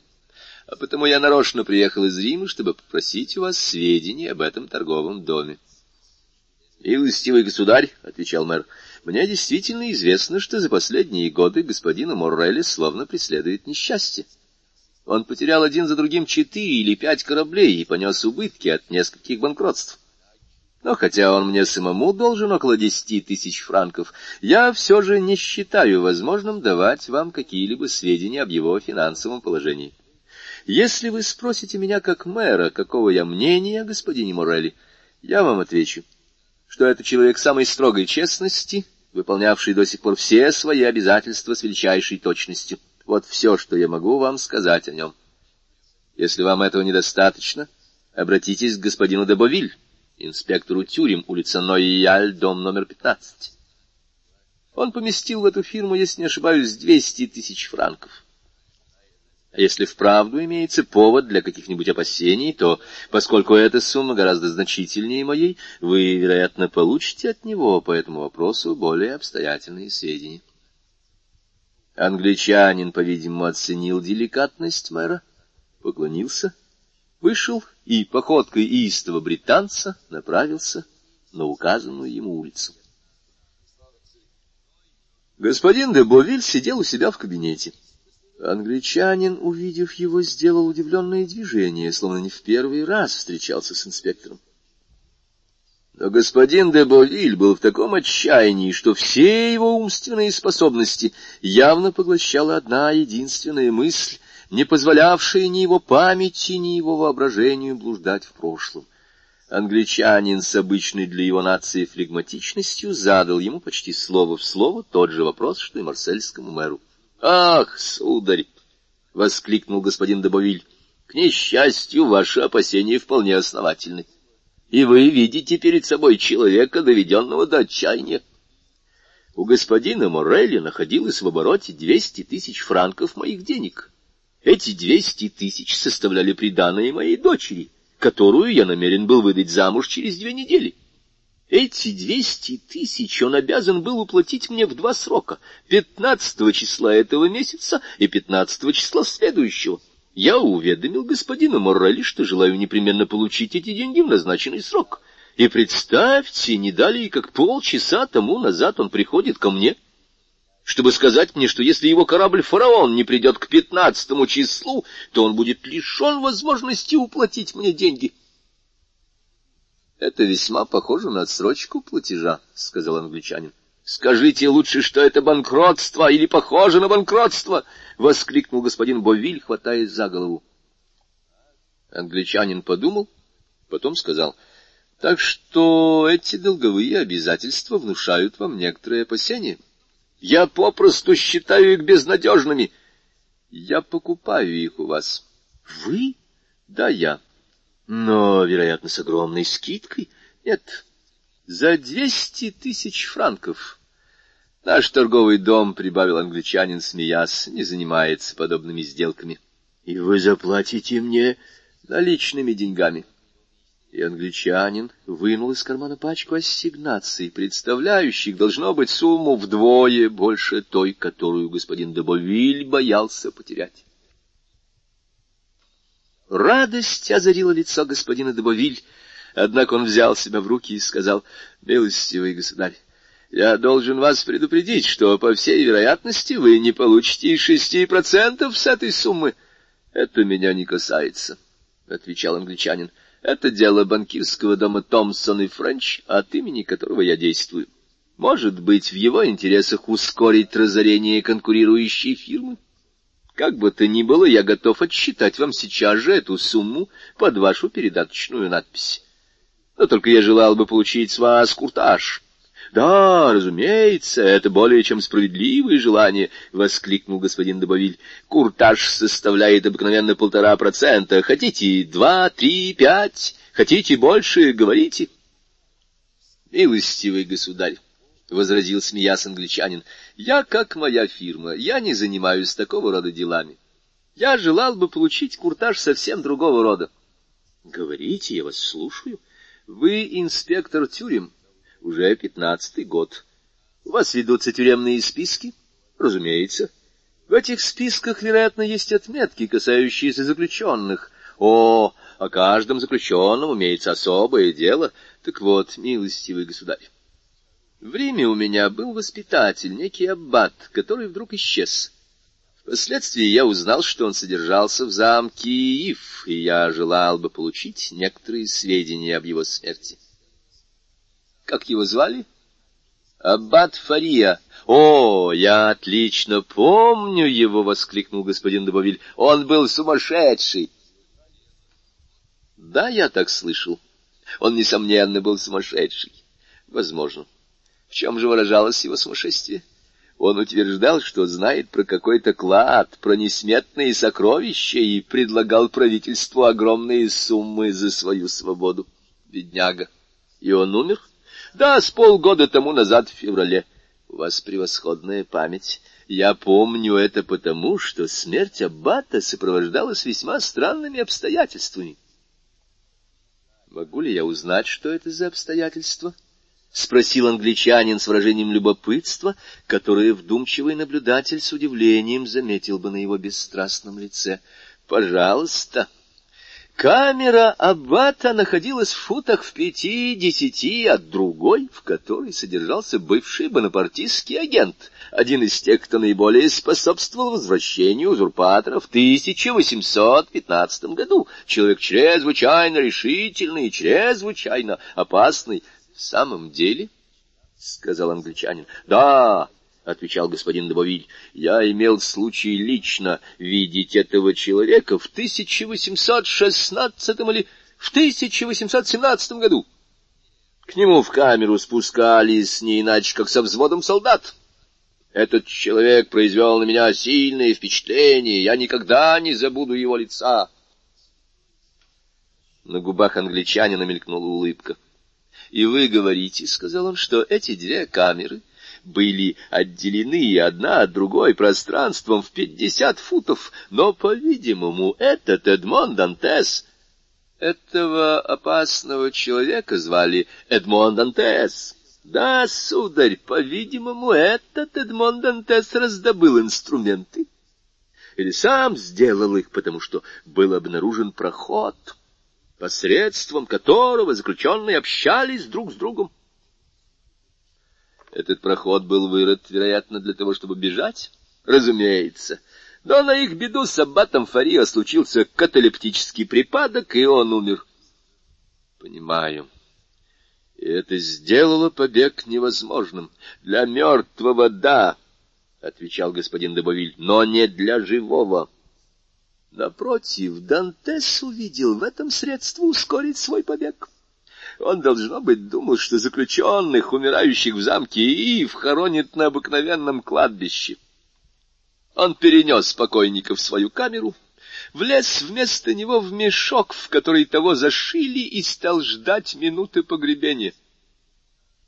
Это было смелое предприятие, доказывающее известную храбрость заметил англичанин. — Я уже сказал вам, что это был очень опасный человек. К счастью, он сам избавил правительство от беспокойства на его счет. — Каким образом? Неужели вы не понимаете? — Нет. В замке Ив нет кладбища. Умерших просто бросают в море, привязав к их ногам тридцатишестифунтовое ядро. — Ну и что же? — с туповатым видом сказал англичанин. Вот ты ему привязали к ногам тридцатишестифунтовое ядро и бросили в море. — Да что вы! — воскликнул англичанин. — Да, сударь, — продолжал инспектор, — можете себе представить, каково было удивление беглеца, когда он почувствовал, что его бросают со скалы. Желал бы я видеть его лицо в ту минуту. Это было бы трудно. Все равно — сказал господин Дебовиль, которого уверенность, что он вернет свои двести тысяч франков, привела в отличное расположение духа. — Все равно я представляю его себе! И он громко захохотал. — И я также, — сказал англичанин, и он тоже начал смеяться одними кончиками губ, как смеются англичане. — Итак, — продолжал англичанин, первый вернувший себе хладнокровие. Итак, беглец пошел ко дну. Как ключ! И комендант замка и фразом избавился от сумасшедшего и от бешеного. Вот именно! Но об этом происшествии, по всей вероятности, составлен акт. — спросил англичанин. — Да, да, свидетельство о смерти. Вы понимаете, родственники Дантеса, если у него таковые имеются, могут быть заинтересованы в том, чтобы удостовериться, жив он или умер. — так что теперь они могут быть спокойны, если ждут после этого наследства. Он погиб безвозвратно. Еще бы, им выдадут свидетельство, как только они пожелают. Мир праху его, — сказал англичанин, — но вернемся к спискам. Вы правы, мой рассказ вас отвлек, прошу прощения. За что же? За рассказ. Помилуйте, он показался мне весьма любопытным. Он в самом деле любопытен. Итак, вы желаете видеть все, что касается вашего бедного аббата. Он-то был сама кротость. Вы очень меня обяжете. Пройдемте в мою контору, и я вам все покажу. И они отправились в контору де Бувиля. Инспектор сказал правду. Все было в образцовом порядке. Каждая ведомость имела свой собственный номер. Каждое дело лежало на своем месте — Инспектор усадил англичанина в свое кресло и подал ему папку, относящуюся к замку Ив, предоставив ему свободно рыться в ней, а сам уселся в угол и занялся чтением газеты. Англичанин без труда отыскал бумаги, касающиеся аббата Фарио, но, по-видимому, случай, рассказанный ему Дебовилем, живо заинтересовал его — ибо, пробежав глазами эти бумаги, он продолжал перелистывать дело, пока не дошел до документов об Эдмоне Дантесе. Тут он нашел все на своем месте. Донос, протокол допроса, прошение Моррели с пометкой Давильфора. Он украдкой сложил донос, спрятал его в карман, прочитал протокол допроса и увидел, что имя Нортье там не упоминалось пробежал прошение от 10 апреля 1815 года, в котором Муррель по совету помощника королевского прокурора с наилучшими намерениями, ибо в то время на престоле был Наполеон, преувеличивал заслуги, оказанные Дантесом делу империи, что подтверждалось подписью Вильфора. Тогда он понял все. Это прошение — на имя Наполеона, сохраненное Вильфором, при второй реставрации стало грозным оружием в руках королевского прокурора. Поэтому он не удивился, увидев в ведомости ниже следующие примечания.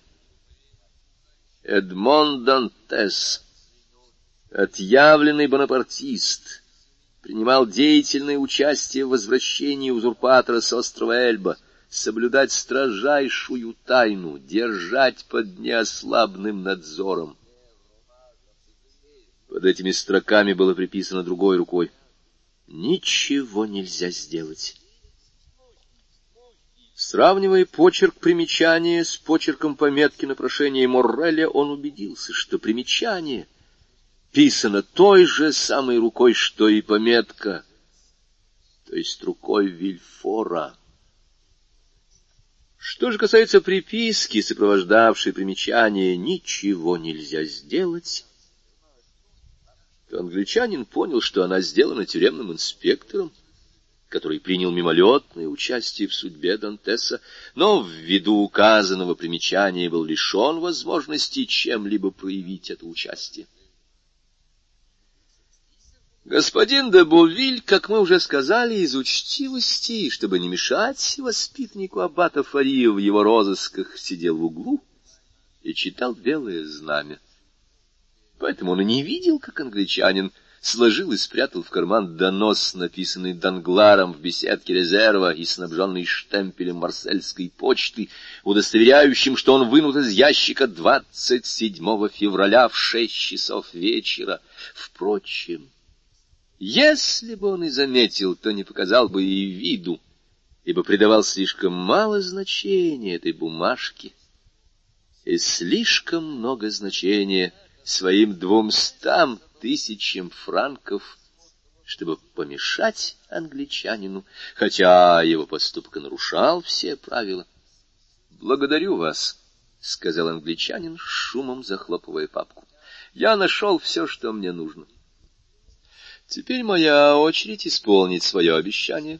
Сделайте просто передаточную надпись, удостоверьте в ней, что получили сумму сполна, и я тотчас же ее вам отсчитаю и он уступил свое место за письменным столом де Бовилю, который сел, не чинясь, и поспешно сделал требуемую надпись, между тем, как англичанин на краю стола отсчитывал кредитные билеты. Ропот одобрения показал, что рассказчик заслужил всеобщую похвалу правдивым изложением сути дела и картинным описанием подробностей. «Хорошо, друзья мои», — сказал господин Муррель, — вы славные ребята, и я заранее знал, что в постигшем меня несчастье виновата только моя злая судьба. Здесь воля Божия, а не вина людей. Покоримся же воле Божьей. Теперь скажите мне, сколько вам следует жалования?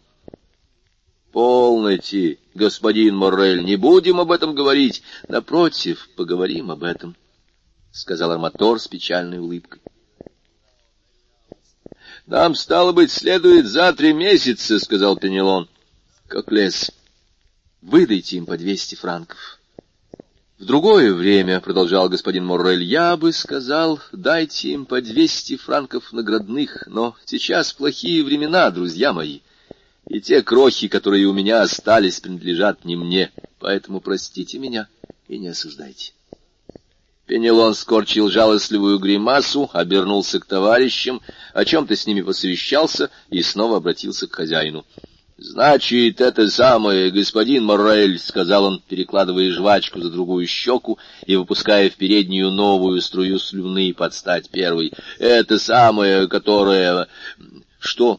Деньги, ну и что же? — так товарищи говорят, господин Моррель, что им пока хватит по пятидесяти франков, и что с остальным они подождут. — Благодарю вас, друзья мои, благодарю, — сказал господин Моррель, тронутый до глубины души. — Вы все славные люди, но все-таки возьмите деньги. И если найдете другую службу, то нанимайтесь, вы свободны. Эти последние слова произвели на честных моряков ошеломляющее впечатление. Они испуганно переглянулись.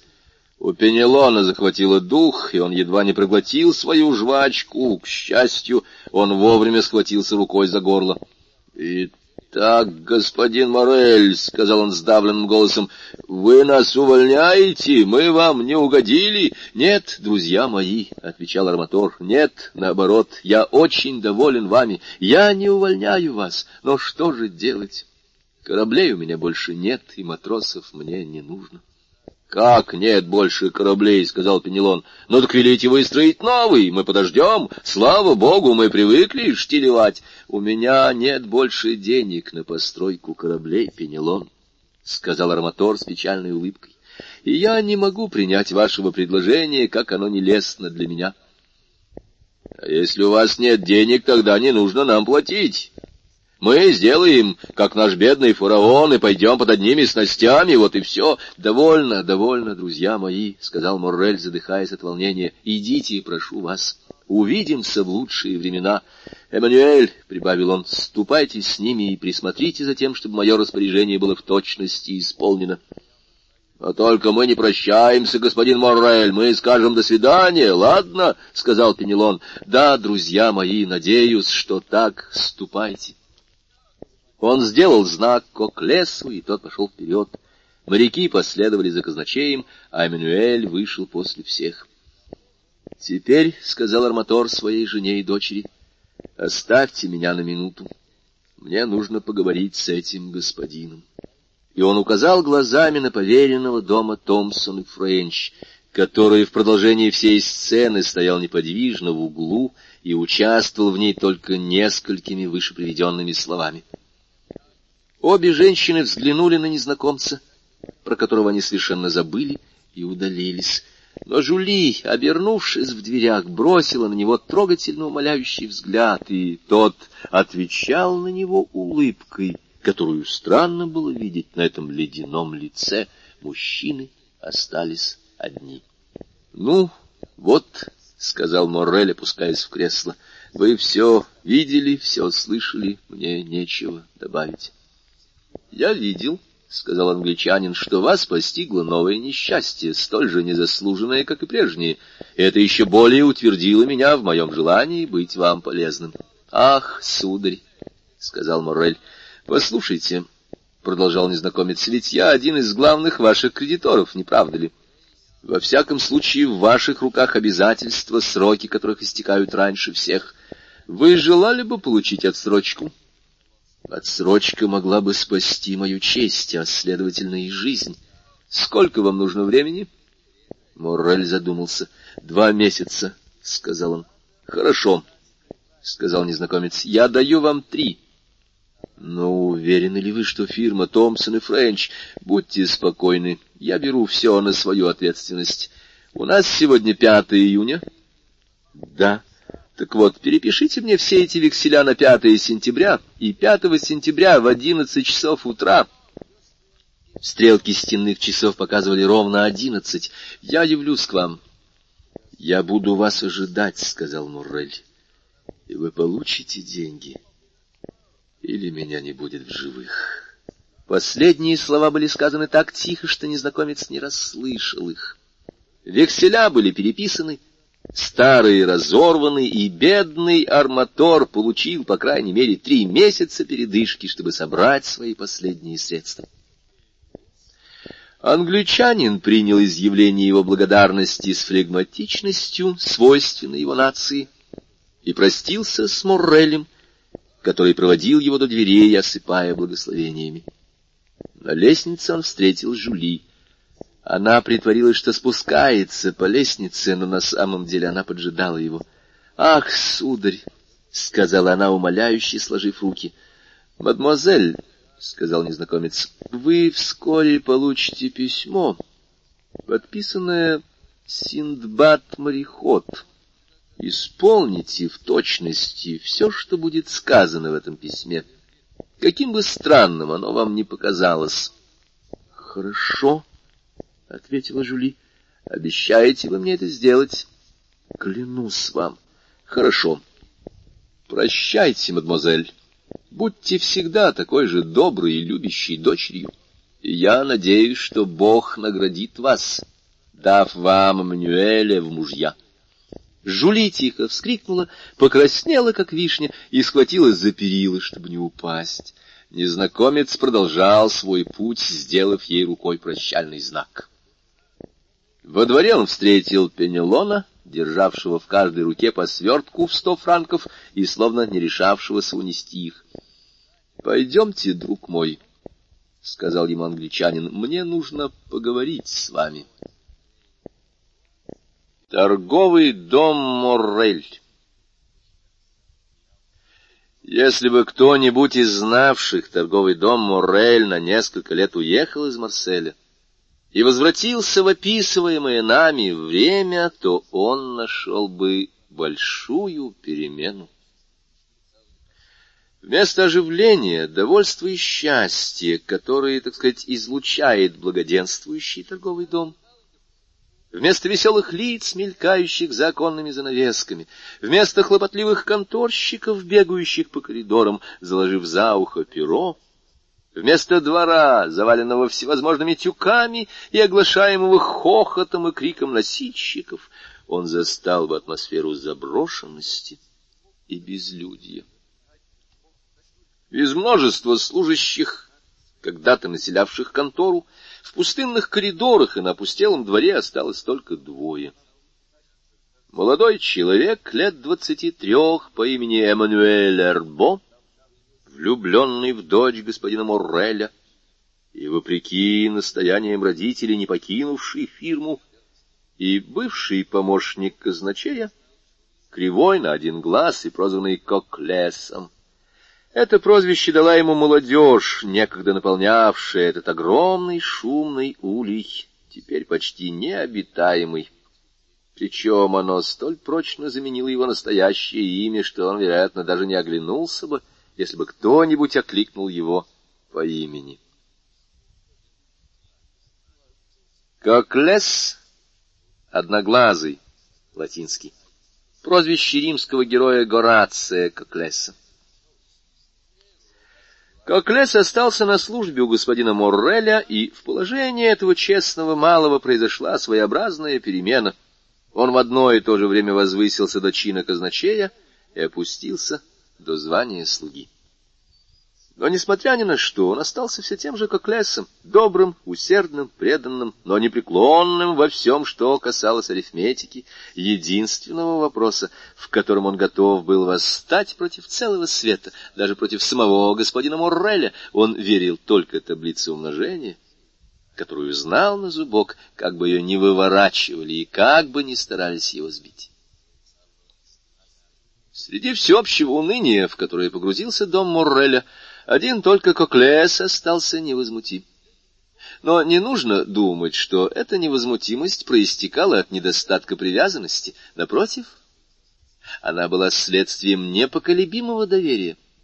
Как крысы заранее бегут с обреченного корабля, пока он еще не снялся с якоря, так и весь сон служащих и конторщиков, земное благополучие которых зависело от фирмы Арматора, мало-помалу как мы уже говорили, покинул контору и склады, но Коклес, видя всеобщее бегство, даже не задумался над тем, чем оно вызвано.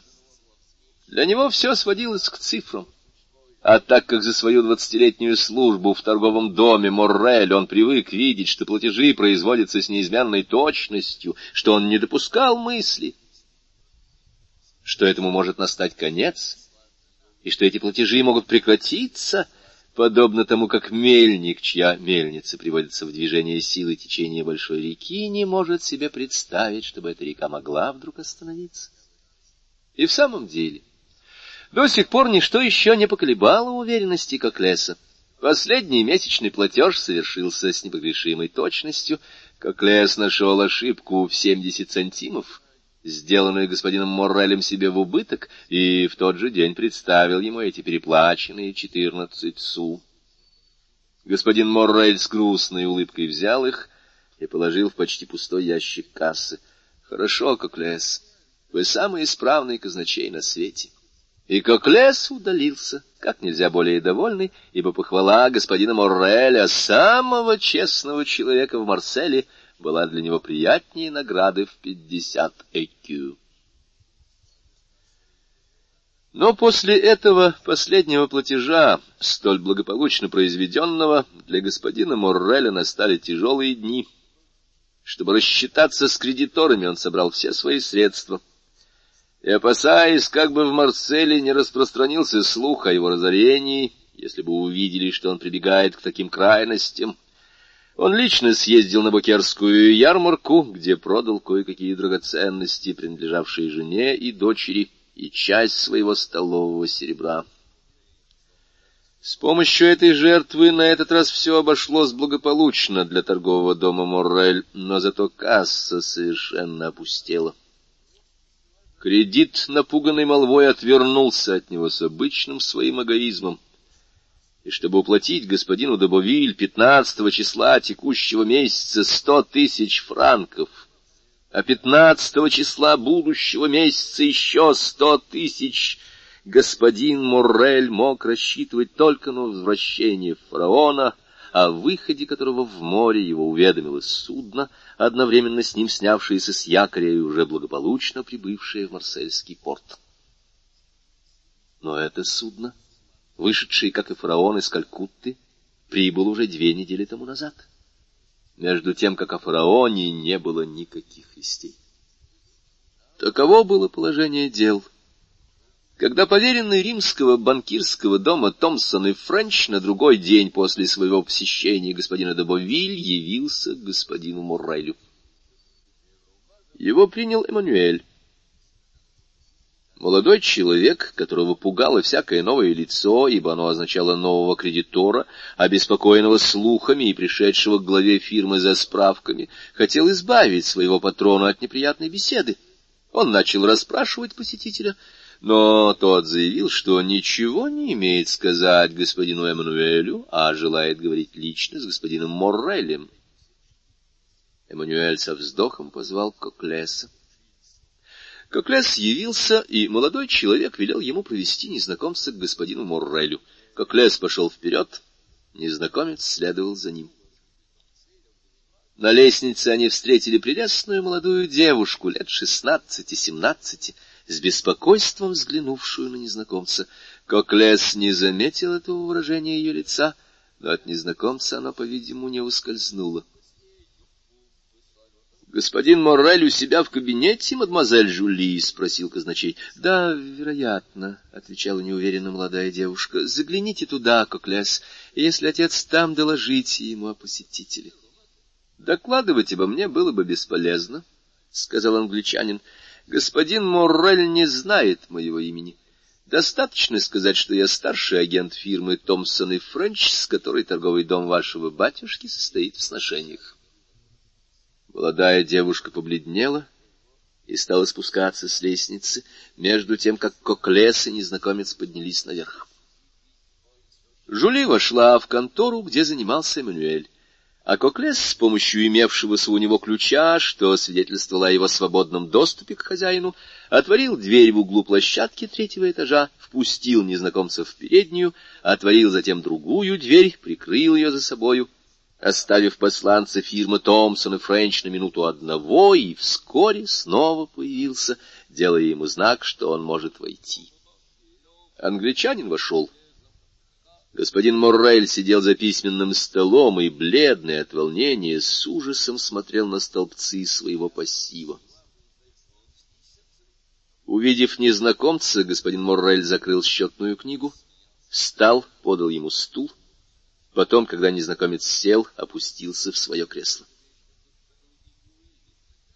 За эти четырнадцать лет достойный негациант сильно переменился.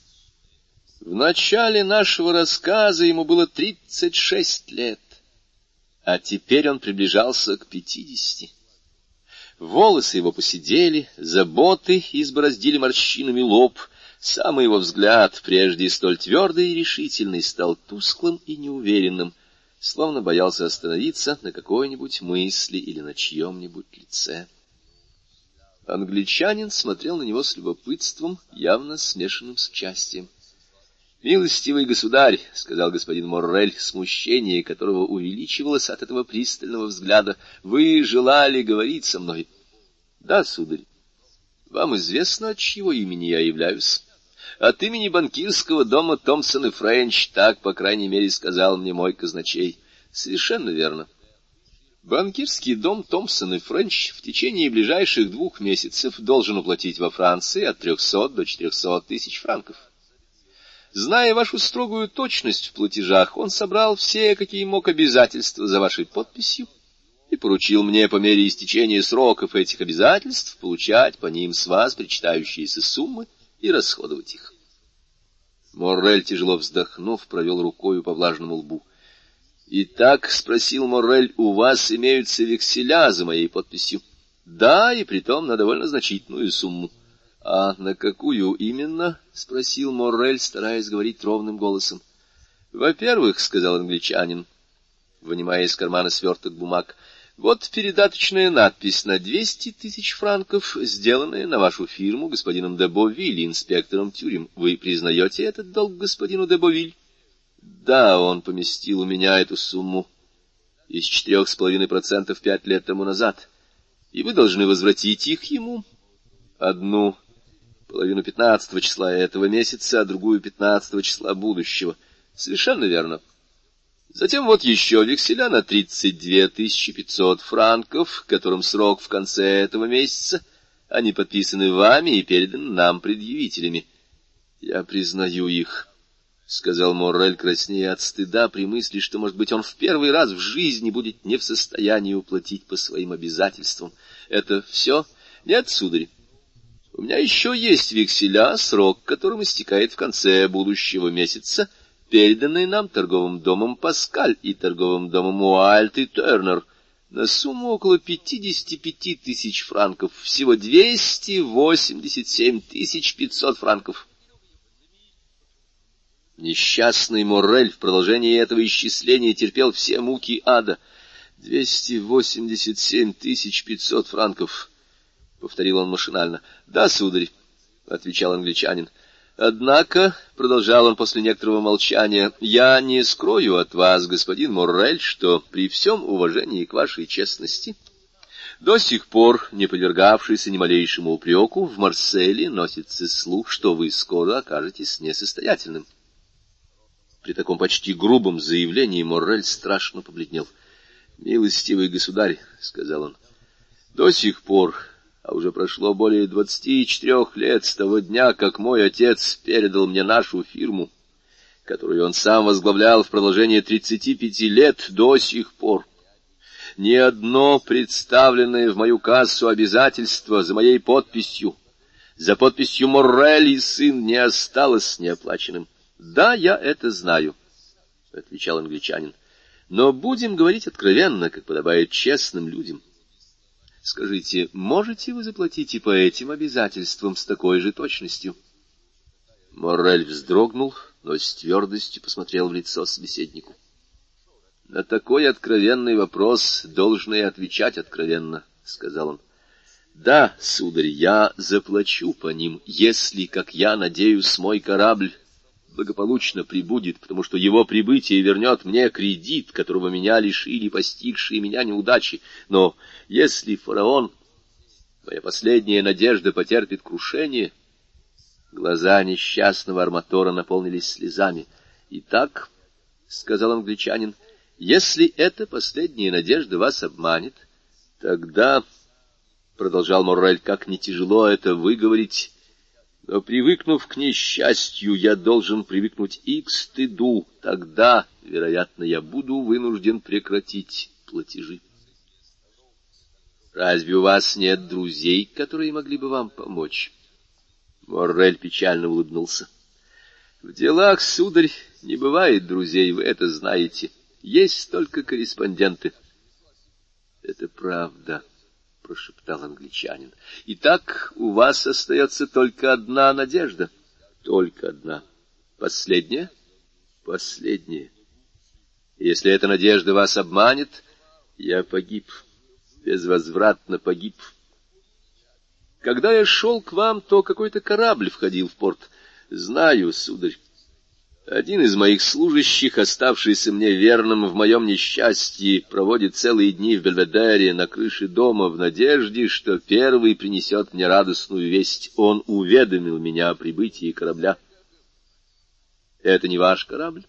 Нет, это Жиронда, корабль из Бордо. Он также пришел из Индии, но это не мой. Может быть, он знает, где фараон, и привез вам какое-нибудь известие о нем? Признаться вам, я почти столь же страшу свести о моем корабле, как неизвестности. Неизвестность — это все-таки надежда. Помолчав, господин Моррель прибавил глухим голосом. Такое опоздание непонятно. Фараон вышел из Калькутты 5 февраля, уже больше месяца, как ему пора быть здесь. Что это? — вдруг сказал англичанин, прислушиваясь. — Что это за шум? — Боже мой! Боже мой! Побледнев как смерть, воскликнул Моррель. Что еще случилось? С лестницы в самом деле доносился громкий шум. Люди бегали взад и вперед. Раздался даже чей-то жалобный вопль. Моррель был встал, чтобы отворить дверь, но силы изменили ему, и он снова опустился в кресло. Они остались сидеть друг против друга. Моррель, дрожа всем телом, незнакомец, глядя на него с выражением глубокого сострадания. Шум прекратился, но Моррель, видимо, ждал чего-то. Этот шум имел свою причину, которая должна была открыться. Незнакомцу показалось, что кто-то тихо поднимается по лестнице, и что на площадке остановилось несколько человек. Потом он услышал, как в замок первой двери вставили ключ, и как она заскрипела. «Только у двоих есть ключ от этой двери», — прошептал Моррель у Коклеса и Жюли. В ту же минуту отворилась вторая дверь, и на пороге показалась Жюли, бледная и в слезах.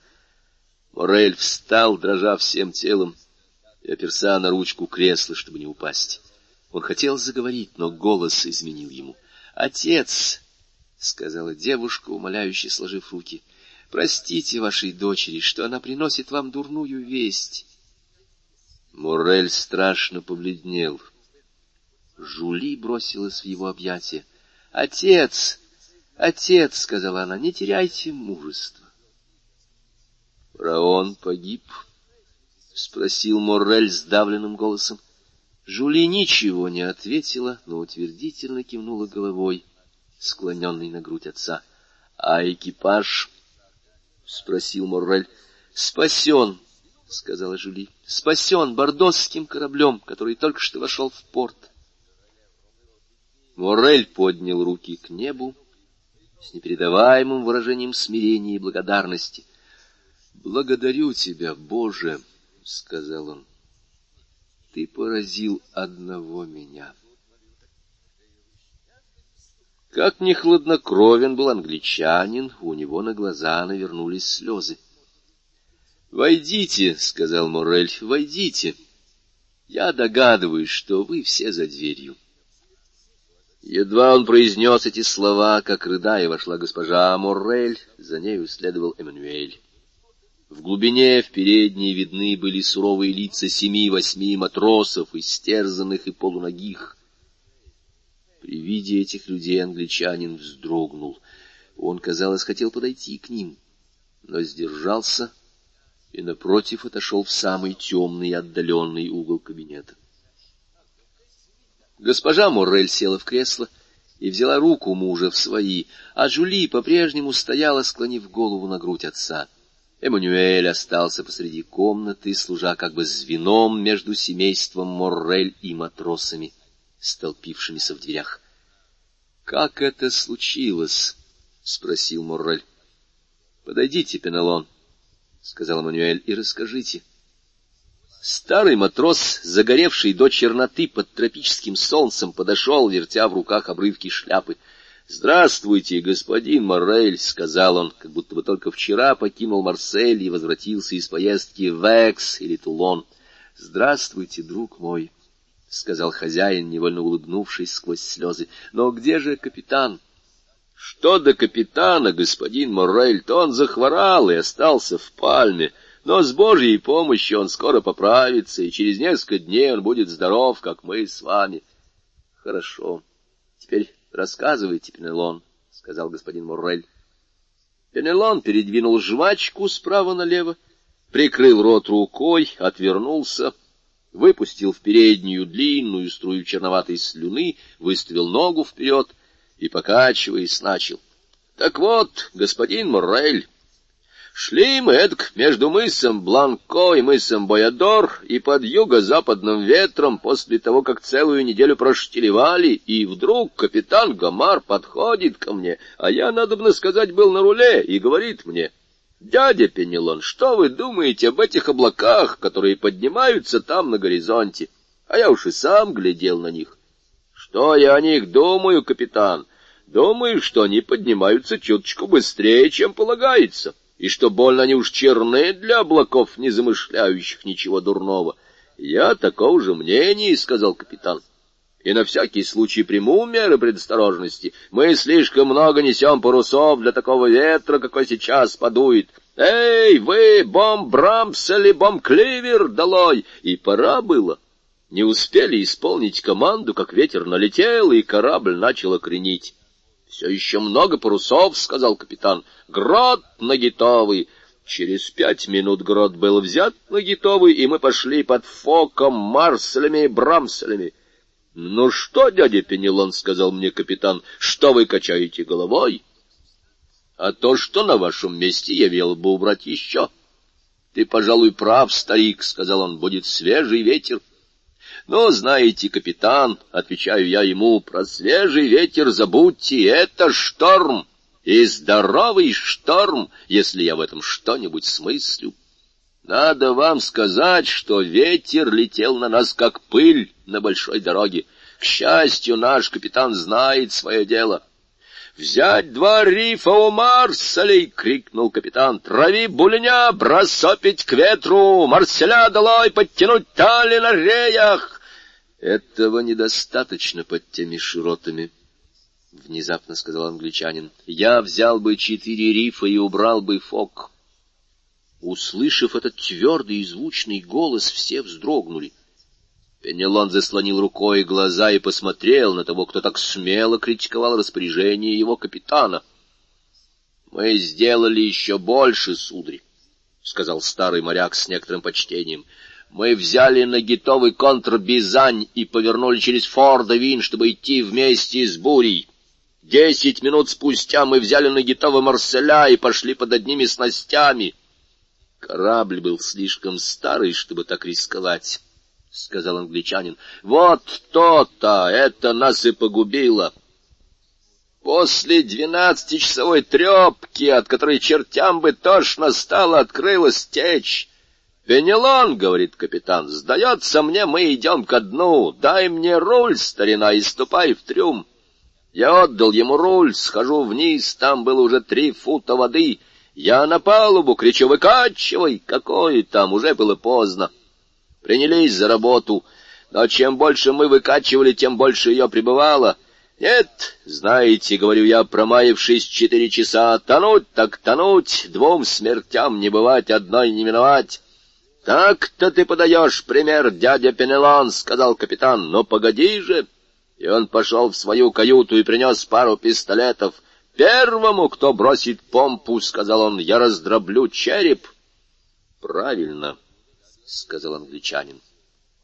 «Ничто так не придает храбрости, как дельное слово», — продолжал моряк. «Тем более, что погода успела проясниться, и ветер стих». Но вода прибывала не слишком сильно, каких-нибудь дюйма на два в час, но все же прибывала. Два дюйма в час, оно как будто и пустяки. Но за двенадцать часов это составит по меньшей мере двадцать четыре дюйма, а двадцать четыре дюйма составляют два фута. Два фута! Да три, которые мы уже раньше имели, составят пять.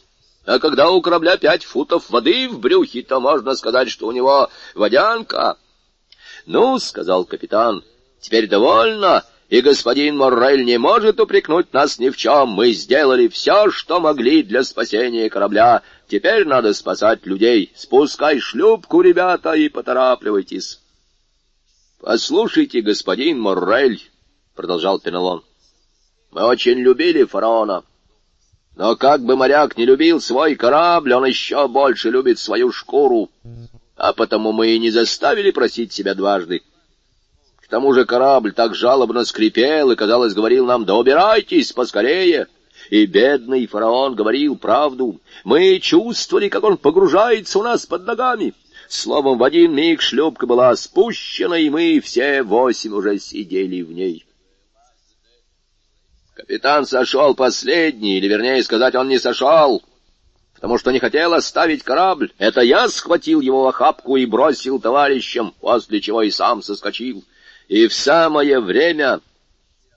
Едва успел я соскочить, как палуба треснула с таким шумом, как будто дали залп сорока восьмипушечного корабля. Через десять минут он клюнул носом, потом кормой, потом начал вертеться на месте, как собака, которая ловит свой хвост. А потом, будьте здоровы, фью, кончено дело и нет фараона. А что до нас, то мы три дня не пили и не ели, так что уже Поговаривали о том, не кинут ли жребий, кому из нас кормить остальных, как вдруг увидели Жеронду, подали ей сигналы, она нас заметила, поворотила к нам, выслала шлюпку и подобрала нас. Вот как было дело. Господин Моррель, верьте слову моряка, так, товарищи.